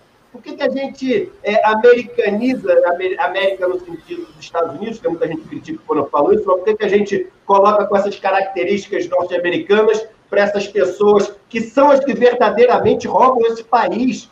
5 bilhões de reais de lucro médio dos principais bancos do país nos primeiros seis meses, na maior pandemia que a gente já viveu até hoje. Então, ontem essa aula do G7 me encheu de falar, é isso, cara, ele não pode deixar isso acontecer. Então, o convite já são 11 mil pessoas e muita gente colaborando com essas bolsas e entrando gente nas bolsas e fazendo um ciclo em 15 dias. Então, gente, todo mundo que puder, o negócio custa um superchat que vocês fazem, às vezes, no site que vocês estão visitando, mas esse superchat vai dar para vocês curso de tudo, curso de mandarim, curso de inglês, curso de meditação, curso de história do Brasil, história da música, história do cinema, sociologia, com os melhores professores do Brasil, para a gente, caramba, entender o que está acontecendo e poder disputar esse debate com os caras que estão. Esse que é o problema. Os caras do outro lado, eles estão estudando pra caramba, estudando um monte de porcaria. Estão estudando Olavo de Carvalho, estão estudando Brasil Paralelo, estão estudando as barbaridades que o Ventral fala. Mas eles estão estudando pra caramba, eles estão com essa vontade de aprender essa barbaridade, entendeu? E aí o que, que acontece? Eles vão, porque o conhecimento dá poder, eles vão influenciando os outros, que tem um papel bem construído, cheio de mentiras, cheio de fake news, então vão combater isso com conhecimento. Então, eu queria convidar todo mundo, todo mundo que puder, a entrar, mas entra assim hoje. Você pode pegar tudo que já foi ensinado. Ontem teve aula do pastor Henrique Vieira também. É, amanhã tem aula de história do cinema brasileiro. A última foi sobre Grande Otelo. Aí você estuda sobre Grande Otelo, você estuda sobre o racismo no cinema, você estuda sobre a história do cinema brasileiro, como é que era feita a influência do americano no cinema brasileiro, os estudos americanos que vieram para cá, e quando eles vieram para cá junto com Severiano Ribeiro, que tipo de cinema eles colocaram aqui e apagaram o cinema que mostrava o povo brasileiro como ele era. Você começa a entender Brasil, e isso é maravilhoso. Então, esse é o convite que eu queria fazer para as pessoas, para participar do Instituto é, Conhecimento Liberta, é uma ideia do GESE, que a gente colocou em prática e já tem mais de 11 mil pessoas em 15 dias fazendo parte. Muito bom. Ô, Edu, sabe que a gente eu tenho falado aqui uma coisa? Às vezes as pessoas não, não, não fazem exatamente o que a gente sugere, mas eu vou sugerir de novo. Não faça doação nem superchat. Vocês, toda vez que vocês mandam um superchat para cá, o Google fica com 30%. Pega esse dinheiro, bota aqui, ó, no curso do Eduardo, tá? Qualquer um, se escolhe lá, porque não é um dinheiro que você dá que vai ficar, não vai virar nada, entendeu? Vai virar isso, tudo que ele falou, esses cursos maravilhosos e tudo mais. Você ganha com isso a sua moeda social em contrapartida à doação que faz. Então, olha. Quem tá entra pelo TV Democracia tem um bônus especial, ganha um livro meu autografado em casa. Pode escolher qualquer um dos meus últimos livros. Ó, oh, Edu, estou esperando ansiosa, viu? Eu entrei, meu marido também entrou, a gente está esperando o seu livro. Daí ele me ligou e falou assim qual o livro que você escolheu? Eu falei, caramba, a gente tinha que escolher diferente, né? Aí, por acaso, eu tinha escolhido um, ele tinha escolhido o outro, deu tudo certo. Estamos aguardando ansiosamente. Pô, maravilhoso. Meu... E é até legal você falar o negócio do livro, que aí eu vou falar mais uma coisa para incentivar as pessoas a entrarem. A gente manda o livro depois de 15 dias para as pessoas. Por quê? Porque durante 15 dias, gente, um negócio que custa 47 reais por mês para tu fazer tudo, né? Só um curso de inglês custaria pô, cinco vezes mais que isso. E você pode fazer tudo. Durante 15 dias, se você não gostou do negócio, você pede teu dinheiro de volta e nem o primeiro mês você paga. Por isso que a gente espera para mandar o livro, para a gente não ter o prejuízo de um livro de alguém que pô, não, não quis ficar lá no negócio, né? Então, porque o livro é, custa nosso primeiro mês todo que a gente ganha, vai embora no livro, né? Então, é, É um negócio para levar conhecimento mesmo, tá bom? Um abraço. Beleza, Edu, Edu, brigadão para você, tá? Olha, você lembra dessa camiseta aqui? Claro que eu lembro. Saudade desse tempo. Nós né? na live todo dia, porque somos, acabamos de mostrar em relação ao que a gente pensa sobre a Amazônia. O que vier de coisa para analisar o que está sendo feito por esse governo, você vai ver que nós somos 70%. Ô, Edu, quem quer é na sua live hoje contigo? Hoje é a Renata Souza, que é, é candidata no Rio de Janeiro, é, pelo PSOL. Amanhã é Benedita da Silva. E semana que Muito vem bom. teremos Marta Rocha. vou entrevistar as três Olha, mulheres do Deixa eu te falar aqui. Vai ter debate aqui na TV Democracia. Hein? Já fechamos de São Paulo, domingo, 8 da noite, e estamos fechando do Rio também. Nós já entrevistamos esses candidatos todos. Vai ser muito bom se der certo. O de São Paulo eu garanto, os dois no domingo, tá? Um às 5 da tarde e outro às 8 da noite. Maravilhoso. É, então, um abração para você, manda um abraço para as candidatas lá, tá bom? E estamos esperando Valeu. aqui as contribuições do pessoal para o seu projeto espetacular. Tchau, Edu, obrigadão para você, tá? Queridos amigos, beijo para os dois. Beijo. Tchau, tchau, tchau. Aí a opinião do Eduardo Moreira, é, que a gente respeita muito aqui, convergimos com, com o pensamento dele. Vou reiterar para vocês: olha, não precisa doar dinheiro para a gente, tá? Doa para ele tá? Faz sua inscrição nesse curso aí, escolhe uns. Gente, tem coisa para todos os gostos aí, tá? E vai ter muito mais. Então é muito importante isso. Tomara que você se sensibilize com isso e ajude, porque senão nós estamos condenados aí, pelo resto dos tempos, né, a ter coisas como essa que a gente está vivendo hoje lá nos Estados Unidos por causa da ignorância e da incultura. Edilene, muito obrigado pelos seus 10,90. Vamos combinar. Quatro superchats desse vai guardar e vai doar para o Eduardo, tá? para o projeto lá do, do, Instituto Conhecimento Liberta. E Joyce também, a Joyce que gasta um dinheiro aqui com a gente, olha, jornais pagos menos 30%, não tem problema nenhum não, Joyce, obrigado. Eu insisto com vocês, é melhor botar o dinheiro de vocês lá, a gente ganha do mesmo jeito e vocês ajudam esse projeto fantástico, tá bom? O Valder Nascimento está dizendo aqui, eu coloco dinheiro aqui e no ICL com o mesmo prazer. Valder, muito obrigado. Você tem sido extremamente generoso com a gente. E não é só isso, hein? o Valder e outros estão nos ajudando a estruturar a empresa que está por trás da TV Democracia. Numa, vai ser a primeira empresa comunitária da história da, da economia mundial. O Cadu Lacerda nos manda cinco reais aí, dizendo o seguinte: a justiça na República de Florianópolis superou a de Curitiba. É trio contra a ré. Juntaram advogado, a dupla juiz promotor, superaram o Moro e Delano. É verdade, Cadu, que vergonha. Aliás, Fernando, põe para mim no, no, no ponto esse, esse, esse, esse vídeo nós vamos ver assim, se você não viu ainda, olha, vai lá, toma um engove, uma coisa assim, para evitar a ânsia de vômito que você vai sentir. Porque só li sobre, não vi o vídeo. Então, Lu, vai lá, pega um Vonal, uma coisa assim dessas bem bravas contra enjoo de estômago, você vai ver, assim, a patifaria que foi a, a participação desse trio. Juiz, advogado e Ministério Público assacando contra uma moça que estava ali na condição de vítima. Roda pra gente, Fernando, por favor.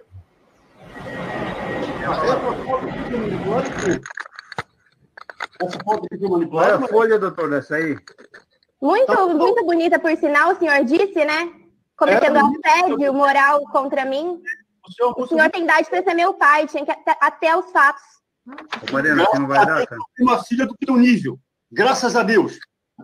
E também peço oh. a Deus que meu filho não encontre uma mulher que nem você. Não dá para dar teu showzinho. Teu showzinho, tu vai lá dar, dar lá no teu Instagram depois, para ganhar mais seguidores. Tu vive disso. Tu, Mariana, vamos ser sinceros. Fala a verdade, vamos lá. Tu trabalhavas no café, perdiste o emprego, estavas com aluguel atrasado sete meses, eras uma desconhecida. Hoje. Isso é questão de, isso é questão de, de alegação, né, doutor? Alegação, a gente explora isso. Essa, isso é o seu ganha-pão, né, Mariana? A verdade é essa, não é? O seu ganha-pão, a desgraça dos outros, manipular essa história de vídeo. É só para postar essa última foto que ela, que ela, que ela mandou, o defensor público juntar, e que ela diz que foi manipulada, essa foto aqui foi extraída de um site do fotógrafo, onde a única foto chupando dedinho, daqui, e, e, e, e com posições. Não, foto, e com posições ginecológicas ali, é, é só dela. O único site que tem ali, daí a foto. Não tem nada demais essas fotos. Né? Realmente, estão de roupa, não tem nada demais mesmo. Não, essa é, a pessoa que é virgem, ela não é, ela não é freira, não, doutor. A gente está no ano 2020. Não, não, é, não, é, não é freira, não estou dizendo que é freira. Por que você apagou? Por que você. Essas fotos não tem nada demais. Mas por que você apaga essas fotos, Mariana? E só aparece essa tua carinha chorando, só falta uma auréola na cabeça. Não adianta vir com esse teu choro simulado, falso, e essa lágrima de crocodilo. Oh. Meu Deus, é maior que tudo isso. Certeza. Ô, Mariana, Mariana, se você quiser recompor aí, tomar uma água, a gente suspende o ato, tá? Não tem problema, tá? Eu é, que... Excelência. Ela não é... respeito, doutor. Excelentíssimo. Eu estou implorando por respeito, no mínimo, nem os acusados. Mas é, mas é o que... Se tu quiser, suspenda. Pelo tá? amor de Deus, gente. Que que é isso? Nem os acusados de assassinato são tratados como eu estou sendo tratando como uma pessoa ilibada. Eu nunca cometi crime contra ninguém. Tá sem áudio. Você tá sem áudio, Fábio. Liga o áudio, porque olha, eu vou te falar. tão irritado de, de, ver o negócio. Se fosse uma filha minha, eu ia pessoalmente acertar as contas com esses canalhas aí. Esse juiz de merda, esse advogado que é o, é o demônio, é o anticristo, entendeu? E esse promotor de merda. É uma conspiração machista isso aí. Isso é um absurdo, em pleno século XX acontecer isso. O que, que é isso? Se fosse minha filha, eu ia pegar um por um, uma porrada nessa canalha aí, porque não tem o que resolva a canalice. É pancadaria, sabe? Nós estamos chegando numa quadra do tempo que, você, lembrando aqui uma, um velho provérbio, não vou nem falar a origem, mas tudo bem. O que a inteligência e o bom, o bom senso não resolve, um pouco de violência acaba resolvendo. O que fizeram com essa moça é uma liça, é um linchamento moral. É isso que essa canalha, esse juiz miserável, esse canalha desse juiz, esse imprestável desse advogado aí, sabe? Assédio moral, é isso mesmo. Esse advogado tem que ser caçado pela OAB, o juiz tem que ser caçado pelo Conselho Nacional de Justiça e o promotor não quer nem saber o que vão fazer com essa desgraça aí, entendeu? Mas não é possível que você tenha um Estado aparelhado com tanto machista assim para defender uma coisa chamada estuprador. É o estuprador que estão defendendo. Estão acabando com a, com a dignidade dessa moça para salvar a pele do sujeito que deu uma droga para ela, estuprou essa moça inconsciente sob desculpa de que, ah, não, é o estupro culposo. Aqui, ó. Vai, vamos ver com a filha de vocês como é que é, tá bom? Se fosse com a minha, vocês estavam bem ferrados aí, porque eu ia virar um criminoso terrível. Ia sair atrás de vocês, caçando vocês pelo mundo. Não se faz isso com ninguém, muito menos com a vítima uma vítima. Queria ouvir vocês aí que são mulheres, o, Lu, por favor. O que, que você sente quando. O que, que você sentiu quando você viu isso? Ai, vou te falar, Fábio. Assim, primeiro que eu tô com vontade de chorar, junto com ela, entendeu? Eu fiquei arrepiada tanto quanto que assim. Canalha. Eu não tenho nem palavra. É a palavra certa. Filho da assim. puta. Assim. É de chorar de raiva, é de chorar de, de da, da, desumanidade, sabe? Como essa menina foi tratada, de ver como, como as mulheres são tratadas em casos onde ela. ela, ela não tem, eu não tenho nem o que falar. Eu, sinceramente, é. não tenho o que falar. Cíntia. Eu não tinha visto o vídeo. Eu não tinha visto o vídeo. Abre seu áudio. É, estou abrindo. É, eu também não tinha visto e não queria ter visto. Eu nem prestei atenção, para falar a verdade, mas eu vi algumas coisas. E é, a, a luz está completamente coberta de razão. A gente não tem o que falar nessa hora, e não é o caso de ser mulher ou não ser mulher, Fábio. Eu acho que você coloca bem essa indignação que é sua também, sabe? Não precisa ser mulher para ficar indignado com isso. O que, que é isso? Né? É, isso mostra bem como pessoas, como os presidentes que nós temos, estão sendo eleitas ultimamente, sabe? Porque tem gente, porque a gente fala assim, ah, é o voto das pessoas menos escolarizadas, juiz, promotor público e advogado, incluindo aí o advogado de defesa dessa moça que nada fez para protegê-la, né? Ficou quieto. É, ficou quieto. quieto. O juiz, e o juiz, o juiz, o juiz patrocinando essa lista, patrocinando esse linchamento moral. O que, que é isso? O que está acontecendo com o judiciário brasileiro? Então, Fala sério para mim. De onde então, é que saíram esses juízes? O que, que aconteceu? Essa, essa caterva, essa gente desqualificada, inclusive no plano moral. O que está acontecendo? Mas essa Sabe? gente desqualificada no plano moral tomou conta de posições muito importantes nos países, não é só no Brasil, e a gente está vendo o que a gente está vendo. E como vai resolver isso, eu não sei. Porque não é só entre as pessoas que não tiveram estudo e coisas assim. Juiz, advogado e promotor estudem bastante, né? Então, não é uma questão de estudo, é uma questão de Tem... caráter. É uma caráter. questão de caráter. Sabe? É Eu acho, Cíntia, é. acho que não estuda tanto assim, não. Acho que esses caras são filhos da, da, da aristocracia, fazem lá um cursinho logo depois que terminam, fazem um estágiozinho no escritório do papai, aí depois fazem um cursinho desse que, que fazem qualquer idiota passar num concurso público, entendeu? Entram lá e nunca mais na vida abrem um livro. Caso do, do Sérgio Moro, por exemplo, sabe? Não, é, é claro, claro, mas estuda. Uma Tem coisa diploma. é o cara ser desonesto na política, outra cara é o cara ser desonesto com a vítima, representando ele, o sistema que deveria devolver à sociedade a tranquilidade de que nós não vamos ser assediados, os nossos filhos, as nossas filhas não vão passar por esse tipo de situação. Agora, não bastasse a moça ter sido estuprada, aí ela é submetida a esse estupro coletivo desses animais aí de gravata e toga, sabe? Putz, é. grila, eu fico muito indignado, muito é. indignado. Olha, gente, nós vamos encerrar o jornal mais é. cedo aqui. Eu queria ouvir a cedo... opinião da Gina. Mais cedo, mais cedo que deveria, são 8h45 já, é, mais cedo nada. Eu quero agradecer aqui, por, por último, aqui, olha, o Rodrigo Lopes de Oliveira, que se tornou membro aqui do, do nosso canal no YouTube. Rodrigo, agradeço penhoradamente, muito obrigado pela sua chegada. Uh, e quero agradecer também o Cadu aqui, olha, está dizendo aqui, ó, está fazendo uma observação por cinco reais aqui de superchat, o uso das máscaras na sessão online é patético, desnecessário, porém perfeito para os bandidos não serem reconhecidos. Já estou no ICL. Valeu, Edu. Muito, ô, Cadu, muito obrigado para você, viu? Gente, obrigado para vocês todos. Hoje foi um jornal que nós batemos nosso recorde de audiência aqui, tivemos mais de 600 pessoas aqui quase o tempo todo chegamos a 700, eu agradeço muito, a gente continua crescendo, mas é muito importante que vocês nos ajudem a, manter essa caminhada aí. Você se, se inscrever no canal, se tornando membro, você ajuda muita gente. Então faça isso, por favor, porque nós precisamos ter vida longa até para a gente continuar denunciando as coisas que a gente vem denunciando e ressaltando aqui, né, que é preciso exercitar a indignação, tá bom? Quando alguém faz isso com uma moça, como a gente viu aqui, é uma cena de estupro coletivo, é uma liça que esses miseráveis estão patrocinando aí. A gente não pode perder indignação. É por isso que a gente tem mesmo que reclamar, tem que chorar como fez a Lu, chorar porque é uma sociedade que merece o nosso pranto, sabe? É um absurdo chegar nessa quadra do tempo e ter cenas como essa aqui. Não estou nem falando de eleição de Trump nem de nada, estou falando de comportamento humano, de falta de humanidade. Esses indecentes, esses, esses miseráveis lá de Santa Catarina mostraram o quão desumana pode ser uma pessoa, independentemente da, da indumentária, sabe? Se usa gravata, toga ou se usa é, uniforme de presidiário. Tchau para vocês. Bom dia. A gente se encontra daqui a 15 minutos no Tertúlia. Tchau, gente. Obrigado por tudo, viu?